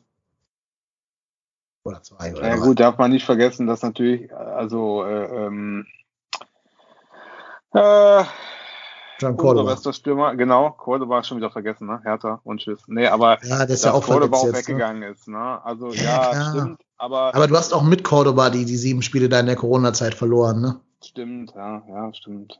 Also auch Aber- kein Allheilmittel. Klar ist der super. Ich würde mir auch sogar wünschen, mit Anderson und Cordoba da vorne drin spielen zu Ja. können, wenn man denn wollte. Aber gut, wir hätten ja ohne, ohne Cordobas Abgang auch nie Duda gekriegt zum Beispiel.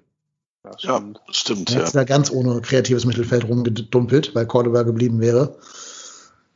Äh, für halt mich ist gerade die einzige Hoffnung, dass wir es irgendwie schaffen, im Winter wieder Marc Uth zurückzuholen von Schalke, weil die bis dahin schon abgestiegen sind oder irgendwas, weiß der Geier. Oder der sich mit dem neuen Trainer nach Manuel Baum verkracht oder so. Aber Uth hat auch ein geiles Tor gemacht. Das Freistoß da Ja. an FC habe ich gedacht, oh Mann, ey, hätten Und wir mein Tweet war dann ja auch, ich vermisse Marc Uth. Und das habe ich ernst gemeint. Ich vermisse den. Nicht, weil ich den als Typen so mag, das tue ich nicht mal. Aber der hat einfach so eine Menge an Spielwitz da reingebracht und auch an Qualitäten. Hat auch den Ball mal gefordert. Das tut Duda ja zum Beispiel auch nicht, dass der aktiv den Ball da mal fordern würde, wenn es, wenn er nicht angespielt wird. Und dann könntest du mit, mit Uth und Duda da im Zehnerraum rumwuseln, da vorne ein Anderson drin. Das wäre eine bessere Mannschaft. Aber leider kriegen wir den nicht, weil wir keine Kohle haben und den auch nicht von, vom Klamm Schalke loseisen können, die ihn jetzt auch wiederum zu ihrem Stammstürmer aufgebaut haben, weil die auch keine Stürmer haben. Also, ja, alles sehr vertrackt. Was. Ich sehe auch nicht, dass da im Winter irgendwie die ganz große Lösung wie im letzten Winter präsentiert werden kann. Nee, das glaube ich auch nicht. Also ich, also meine Hoffnung ist so ein bisschen, dass, ähm, also ich habe zumindest auch aktuell so das Gefühl, dass bei uns im Kader noch keiner an seiner Leistungsgrenze ist. also ich, ich glaube, ich sehe da ganz viele Spieler, die halt noch Luft nach oben haben. Und das ist so ein bisschen meine Hoffnung, weil nochmal, also das Spiel gegen Bremen war jetzt nicht gut. Aber das war auch jetzt nicht das alle, also wir sind jetzt auch nicht 7-0 abgeschossen worden. Und wenn du halt, ich sag jetzt mal, drei, vier Spieler hast, die, ich sag mal so 10% draufpacken, dann kannst du das Ding auch gewinnen. Ja. Ich habe nur das Gefühl Aber- beim FC, wir sind, wir sind einfach eine Mannschaft. Wir schaffen es, uns immer genau auf das Niveau des Gegners einzustellen, spielen so gut wie der Gegner das erlaubt, aber immer fehlen genau die Prozent, die du brauchst, um das Ding auch mal zu gewinnen. Gegen die Bayern Mhm. spielst du sensationell eigentlich für unsere Verhältnnisse. Ja. Würdest mit der Leistung Bremen aus dem Stadion schießen, Ja, ja. aber spielst dann gegen Bremen so wie, wie Bremen spielt, aber auch wieder schlechter als die. Also, das ist, ja. Ja, es gibt so zwei Probleme, finde ich. Erstens, wir sind in diesen Schnittstellen, ne, aber im Sturm oder so, und wir haben halt kein Backup. So, das heißt, Ja. wenn der eine ausfällt, dann ist vorbei. Ähm, das Einzige, was mir so, also ich hoffe auch, dass die sich noch steigern und dass entweder Gisdel oder sein Nachfolger irgendwie nochmal einen Move finden, um die ein bisschen zu kitzeln. Und ich finde, es sind ja erschreckend viele Mannschaften auf dem gleichen Niveau, das muss man sagen. Ey, Mainz, Schalke, Bielefeld. Bielefeld. Das Mhm. ist ja alles, also, boah, das ist ja alles keine Augenweide. Und das ist das Einzige, das darf man nicht laut sagen, was mir im Augenblick so ein bisschen, äh, äh, man darf es ja nicht laut sagen, aber nach dem siebten Spieltag, wir sind immer noch irgendwie in Schlagdistanz ne, mit so einer Leistung. Ja. Mhm. Man muss aber auch sagen, wie schlecht die erste Liga ist. Ne? Guck mal, der, der siebte, nee, der 13. ist die TSG Hoffenheim mit sieben Punkten. In der zweiten Liga hat der 17. sieben Punkte. Ja. Also entweder ist die Liga schlecht oder sehr zweigeteilt. Das ist einfach gegen die Großen keiner gewinnt. Ja. Aber da kann man sagen, Union ist auf Platz fünf gerade, ne? Union Berlin. Also, Ja, das stimmt, das stimmt. Das ist, ähm, ja, ja, du hast auch irgendwelche Spiele dabei, wo du denkst so, hä, gewinnt Bremen, wen hat Bremen vor zwei Wochen gewonnen? Gegen Wolfsburg? Nein. Gegen wen haben die gewonnen? Ich weiß es nicht. Er ist, nee, ist auch völlig egal. Aber, äh, Die haben oder noch gegen Hoffenheim. Gewonnen, ne? oder auch Aber in der Hoffenheim. zweiten Liga spielt äh, VfL Osnabrück auf dem zweiten Platz im Augenblick. Ja. ne, In der Ja, ja. Tabelle. Ja, ja, Nur so, ne? ja. Zur zweiten Liga. Ja, Ja. die werden uns dann ja fordern im Pokal. Ähm, da können wir auch nochmal drauf gucken, auf die Pokalauslosung. Gute Überleitung. Ne, wurde ausgelost. Wir haben endlich wieder ein Heimspiel. Yeah. Juhu! Ohne Zuschauer. Buh. Oh. Ja. Also wahrscheinlich ohne Zuschauer, wer weiß. Wer weiß, bis dahin die Welt aussieht. Alex, Alex Werle hat mitgeplant. Alex Werder, Alex Werder, 50.000. Ja. 50.000 Und nach dem mal im Schnitt äh, 20 Euro. Jungs, Catering, Top. macht da klar. Moment, Ja, Top-Spielzuschlag. Mindestens direkt 40 hinterher, ja. Euro. Ja, ja, ja.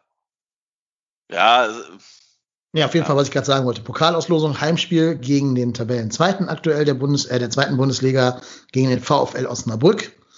Und ich habe dann auf Twitter ganz oft das Wort Losglück gelesen.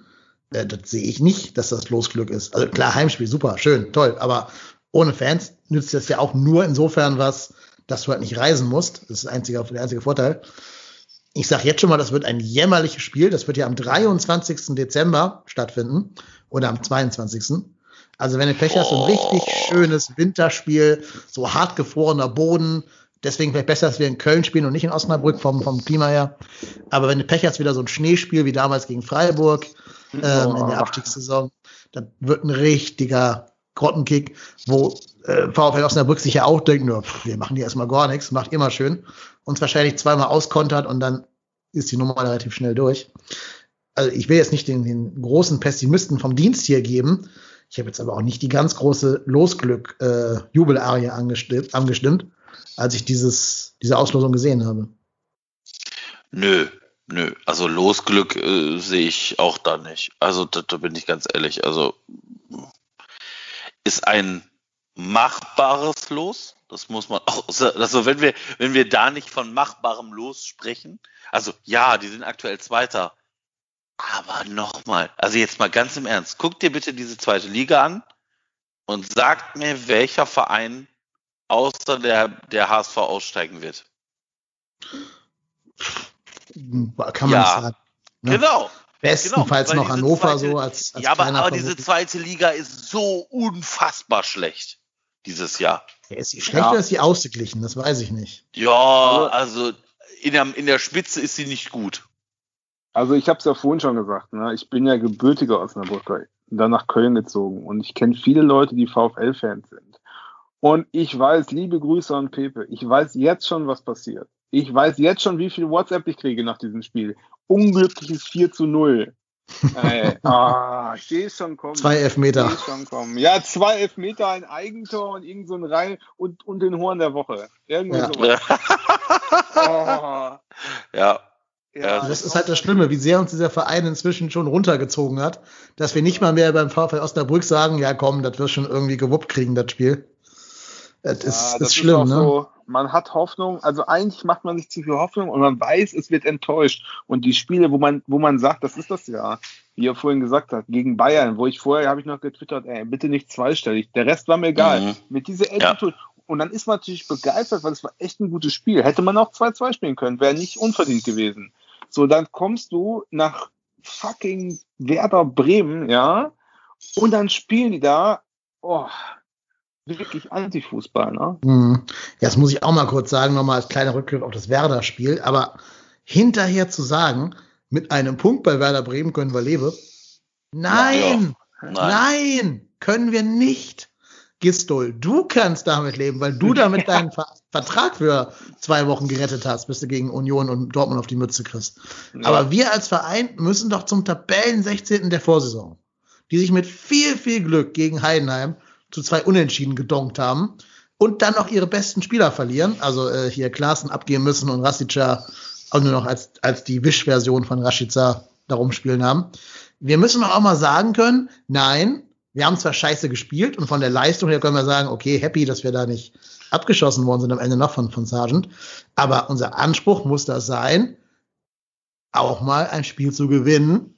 Und wenn nicht beim drittschlechtesten Verein Deutschlands, bei wem dann? Also der Bundesliga. Wo dann? Ne? Ja, Wo dann? ja, Ja. ja. Vor allem die anderen beiden sind ja weg. Also der ist ja so gesehen der schlechteste Verein der letzten Saison, der noch da ist von der letzten Saison. Gut, die haben jetzt halt auch schon irgendwie acht Punkte um sich zusammenklamüstert da oder neun oder so. Die sind aber trotzdem scheiße. Also bei allem Respekt für Werder, ne? Aber Ja. das ist eine, eine Grottenmannschaft. Da würde ich keinen von denen bei mir im Kader haben wollen, außer Füllkrug irgendwie, der nicht gespielt hat. Der beste Mann von denen hat noch nicht mal gespielt, der Füllkrug. Und Ja, dann es ist er- Werder Bremen. Ja. Es ist Werder Bremen. Der, der Trainer heißt Florian Kohlfeld. Jo. Florian Kohlfeld, ja. Und auf der Bank, das war ja auch noch so, mitten im Spiel haben die da auf einmal Davy Selke eingeblendet, ne? In so einer hellblauen Jacke mit so einer güldenen Uhr. Ein Schmierlappen vor dem Herrn. Ist mir auch gar nicht mehr bewusst gewesen, was das für ein Asi ist. Der spielt ja auch da, ne? Oh, Ja. was für ein Anführungsstrichen, der darf ja nicht mal spielen. Bei denen Ja. darf nur auf der Bank Ah. Ja, boah. Ja, ja, ich meine, da spielen die Ah. Spieler, die wir hier vor Jahren mal aussortiert haben, ne? Oder weggeschickt haben. Mit Bittenkurt und Osako und damals auch noch hier äh, Vogt. äh, Kevin Vogt, genau, ja. Ja, ja, ja. Ja, Ja. also nee, da, da Ja, muss man auch mal langsam das- sagen, wir brauchen ein anderes Selbstverständnis. aber ist Und das nicht nicht, immer schön? diese, so, ja, einen Punkt kann ich mit leben. Aber ist das nicht schön, dass Leo Bittenkurt nicht gejubelt hat? Super. Er hat nicht Weil der genau weiß, dass sonst gewisse Leute bei dem an der Tür klingeln und sagen, hallo, wir sind auch noch Ja. da. Wir Ich waren finde vorher das- beim Herrn Pezzoni, ja. Ja, ich finde das sehr schön. Hat er, er hat vom FC auch, glaube ich, im Nachgang noch ein Saunahandtuch geschenkt bekommen. Ein obergroßes. Also so, so ein normales, aber für ihn reicht ja so eine normale Größe als Saunahandtuch. Ja, aber mit Äh. so Camp David aufnähern raus. Ja, FC. aus dem Fanshop, genau. Ja, ja, Ja. ja. Ja, aber ja, also ich meine, das war ja klar. Also ich wusste, als Bittenkurt antritt, wusste ich, dass das Ding drin ist.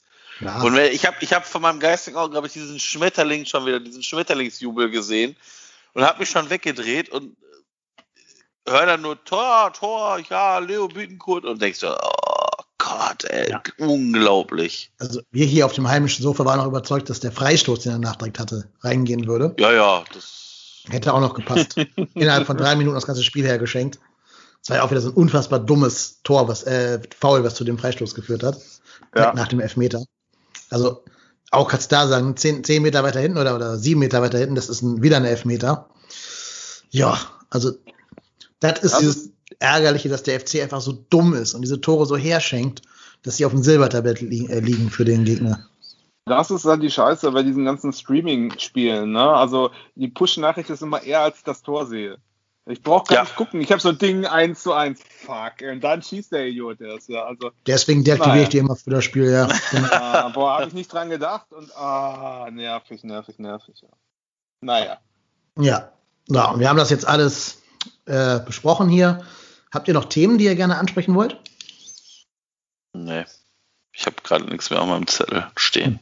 Dann würde ich noch äh, ein paar Zahlen und Fakten rund um den FC nennen, die jetzt nichts mit der ersten Mannschaft zu tun haben. Die U21 hat leider auch verloren gegen den VfL Homburg mit 1 zu 3. Torschütze war Lukas Nordbeek. War das letzte Spiel auf absehbare Zeit, weil das ja leider keine Profiliga ist, die, die vierte Liga, und deshalb sie nicht stattfinden darf, meiner Erkenntnis nach. Die eigentliche Hiobsbotschaft in der ähm, U21 ist aber, dass sich Dietz einen Kreuzbandriss zugezogen hat und jetzt die ganzen nächsten sechs Wochen ausfallen wird.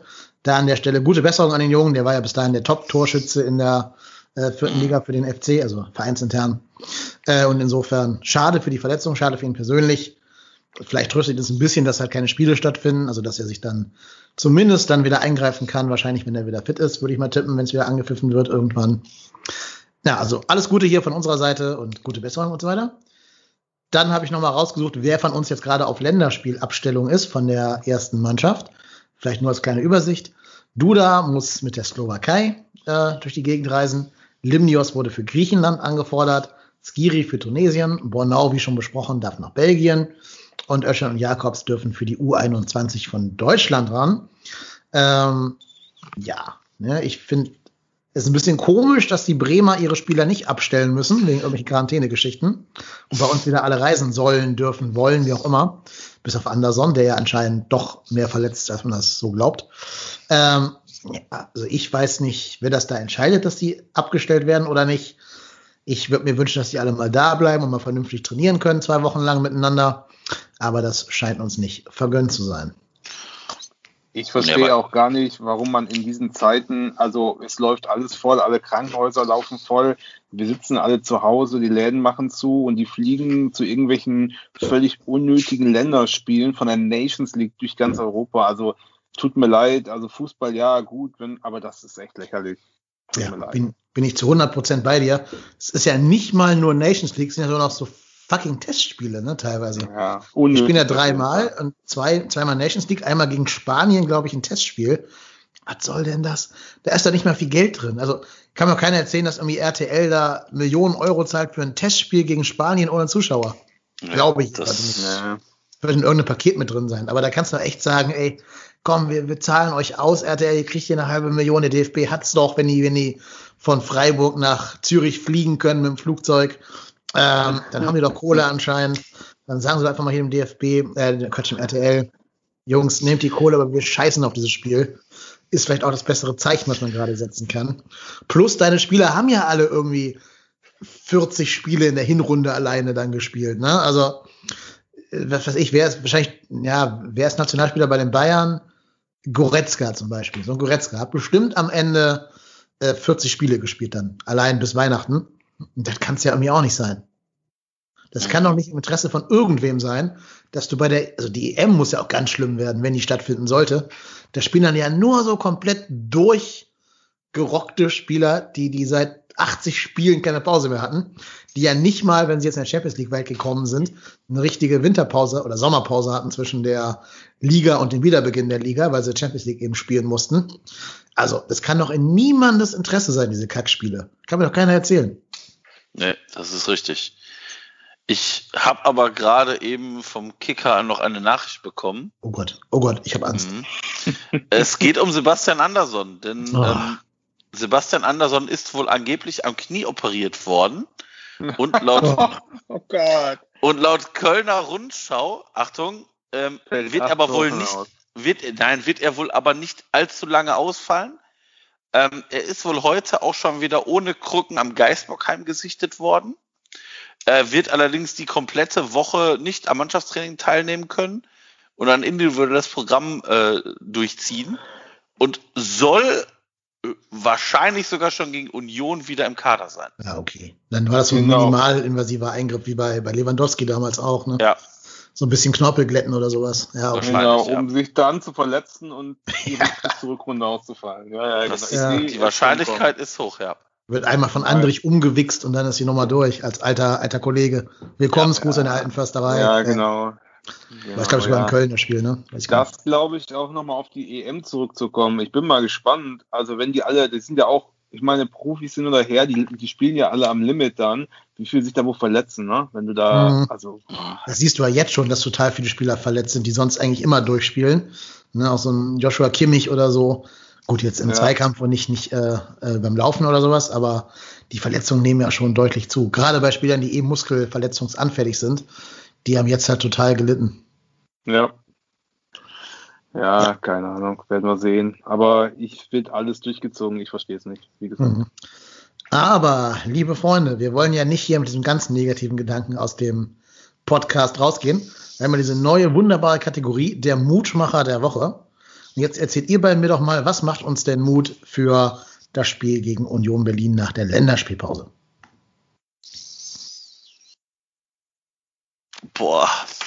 Danke für eure Beiträge. Also, nein, nein, nein, nein, nein, pass auf. Nein, nein, nein, nein, nein, nein, nein, nein, nein. Ich, ich hab, bin ja wieder vorbereitet wie eh und je. Nein, aber also ich, ähm, ich glaube, der Mutmacher für mich ist, dass ich glaube, dass Union gegen uns das Spiel machen wollen wird.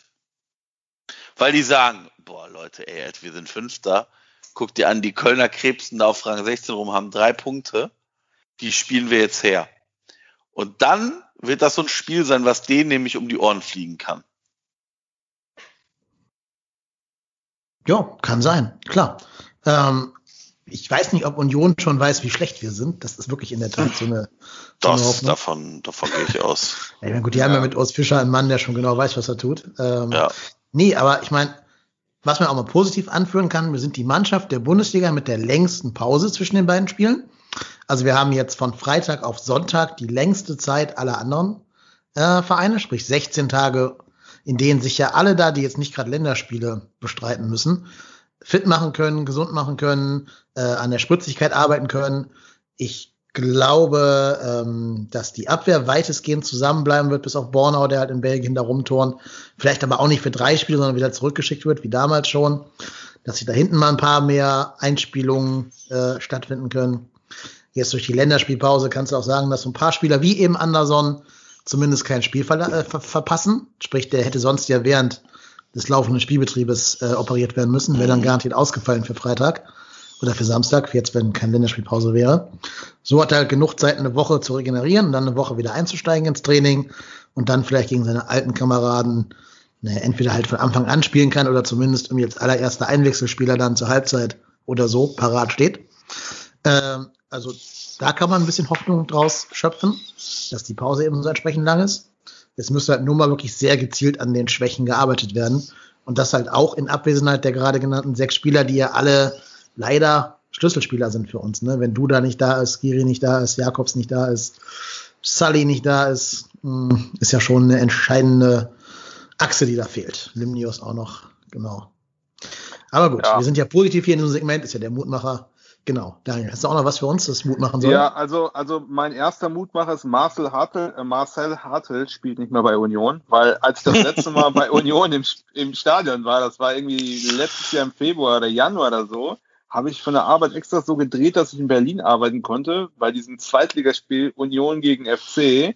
Bin fünf Stunden durch scheiß Berlin gegurkt, abends im Schneefall, um zu diesem Spiel zu kommen, komm kurz vor Antritt auf die Tribüne, stehe und es dauert keine zehn Sekunden, 0-1.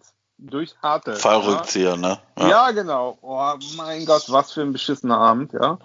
Ähm, so, und äh, das heißt, der ist nicht dabei, der kann kein Tor gegen uns schießen, das ist schon mal etwas. Und ich hoffe, dass der, ähm, äh, dass wir uns wieder ein bisschen an das Niveau des Gegners anpassen. Ja, also wieder ein bisschen besser spielen und wenn die das Spiel machen wollen, das kommt uns entgegen und ich hoffe halt einfach, dass der Hector wieder da ist. Vielleicht ist er wieder fit.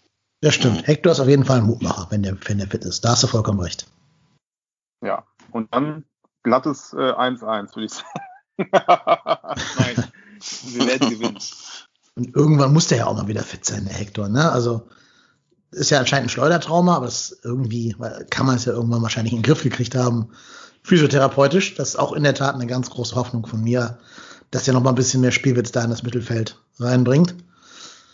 Ja, und dann hoffe ich, dass sich keiner verletzt in der Länderspielpause. Das wäre auch nochmal der Worst Case, wenn einer von den gerade genannten jetzt auch noch ausfallen jo. würde. Muskelfaserriss, ja. Saison beendet. Mhm. Klatsch. Ja. ja, ja. 92. in irgendeinem so Kackspiel gegen, was weiß ich, Libanon oder so. Ja. Ja, ja. ja. Gott, oh Gott. Spielt der Skiri nicht auch irgendwo noch? Ja, bei Tunesien. Bei Tunesien. Ja, nee, also ich meine, spielen die jetzt auch? Ich weiß es nicht ganz. Ja, die spielen, aber ich glaube, die müssen nicht weit reisen. Die haben irgendwie was auf europäischem Grund. Ich habe nur vergessen, ja. was genau da los war. Ja, das wäre auch, also, naja. Hoffen wir, dass sie alle gut durchkommen. Ja, da drücken wir die Daumen. Und wenn sie alle fit sind und Hector wieder zur Mannschaft stößt, dann haben wir doch da unseren Mutmacher gefunden. Hervorragend. Ja, schön. Super. Dann letzter Aufruf, äh, liebe Hörerinnen und Hörer. Nicht nur die obligatorischen Aufrufe, die ich hier immer am Ende der Folge anbringe. Liken, sharen, retweeten, ausdrucken und an Fahnenmasten draußen hängen oder an Laternenpfähle oder sonst irgendwas an schwarze Bretter in Supermärkten, dass dieser Podcast existiert. Gerne auch Bewertungen bei iTunes und bei Podcast Addict und Co. schreiben, weil das hilft immer den Algorithmus zu unseren Gunsten zu äh, äh, verschieben, sozusagen. Und noch ein Aufruf. Wir möchten jetzt in der Länderspielpause gerne eine Folge machen, wo wir uns nur diesem Gistol-Thema widmen. Also Gistol, soll er Trainer bleiben, ja oder nein? Und da würde uns sehr freuen, wenn sich jemand meldet, der der Meinung ist, Gistol soll Trainer bleiben. Da wir beiden ja der Meinung sind, eher nicht so, oder zumindest du, Marco, sagst, äh, ich würde ihn nur behalten, weil es keine andere Alternative gibt, würden wir gerne jemanden sagen oder da haben, der sagt, ähm, ich bin der Meinung, Gistol ist der richtige Trainer, der soll bleiben und das auch am besten hier in dem Podcast begründen möchte. Und dann würden wir noch einen anderen Gast einladen, der eher gegen Gistol ist und euch dann mal miteinander diskutieren lassen und wir beiden mehr so die Rolle, also zumindest ich, du Marco bist frei in deiner Entscheidung, aber ich dann so mehr die, die Rolle des äh, Moderators einnimmt. Also, wenn ihr euch da angesprochen fühlt und sagt, ich bin der Mann, auf den Dennis und Marco gewartet haben, der hier die Flammenrede für Markus Gistol hält, dann schreibt doch bitte auf Twitter eine Nachricht oder eine E-Mail an info@trotzdemhier.de oder kommt irgendwie mit uns in Kontakt, sendet Rauchzeichen, schickt eine Brieftaube oder einen Raben Ihr werdet es schon schaffen, mit uns in Kontakt zu kommen. Und dann melden wir uns, uns bei euch. Ihr braucht nichts außer ein Mikrofon und dem Programm Skype. Rest machen wir für euch. Also melden, melden, melden und dann machen wir hier eine hoffentlich schöne Diskussion pro, contra Markus Gistol. Ja. Genau. So, die heutige. Diskussion war auch Und der. Bookie, der Bookie ist, äh, der da darf gerne mitmachen, auch wenn er für Markus Gistol ist, aber Markus Gistol als schönsten Mann zu definieren, reicht dann nur nicht aus. Das schon so, mal vorab. richtig. Es geht um fußballische Talente, nicht um optisch sicherlich herausragende Fähigkeiten. Ich glaube aber, seit sich der Gistol die Haare gesch- geschnitten hat, ist auch Bookies Liebe ein bisschen erkaltet, habe ich so Ja, ja, das ist, glaube auch leider. Kann er uns ja auch mal schreiben. Bookie, bist du noch immer dick in love oder nicht mehr so? Schreib's mal. Schreib's mal in die Kommentare. Äh, ja, an der Hinsicht auch mal liebe Grüße in Richtung Hamburg-Barmbek. So, gut. Ähm, wie gesagt, ich danke euch beiden für die angenehme und angeregte Diskussion. Vor allen Dingen Daniel, dir bei deiner Podcast-Premiere heute bei uns hier. Lieben Dank, dass du da gewesen bist. Ich danke euch, dass ich da sein durfte. Sehr, sehr gerne. Und ihr, liebe Hörerinnen und Hörer, folgt jetzt bitte alle mal dem Daniel auf Twitter unter Daniel Gehmann oder der Panther von Sülz. Und ihr folgt natürlich sowieso schon alle dem Ruhrpott-Tennis, dem Marco. Lieber Marco, vielen Dank, dass du auch wieder da gewesen bist. Immer gerne. Mir dürft ihr auch gerne folgen. Mein Privataccount folgen noch viel zu wenig Leute. KYLennep. Aber ihr dürft gerne Dennis zu mir sagen. In dem Sinne, Marco, du bist der Ruhrpott-Tennis. Ich bin KYLennep. Und wir beiden sind trotzdem hier.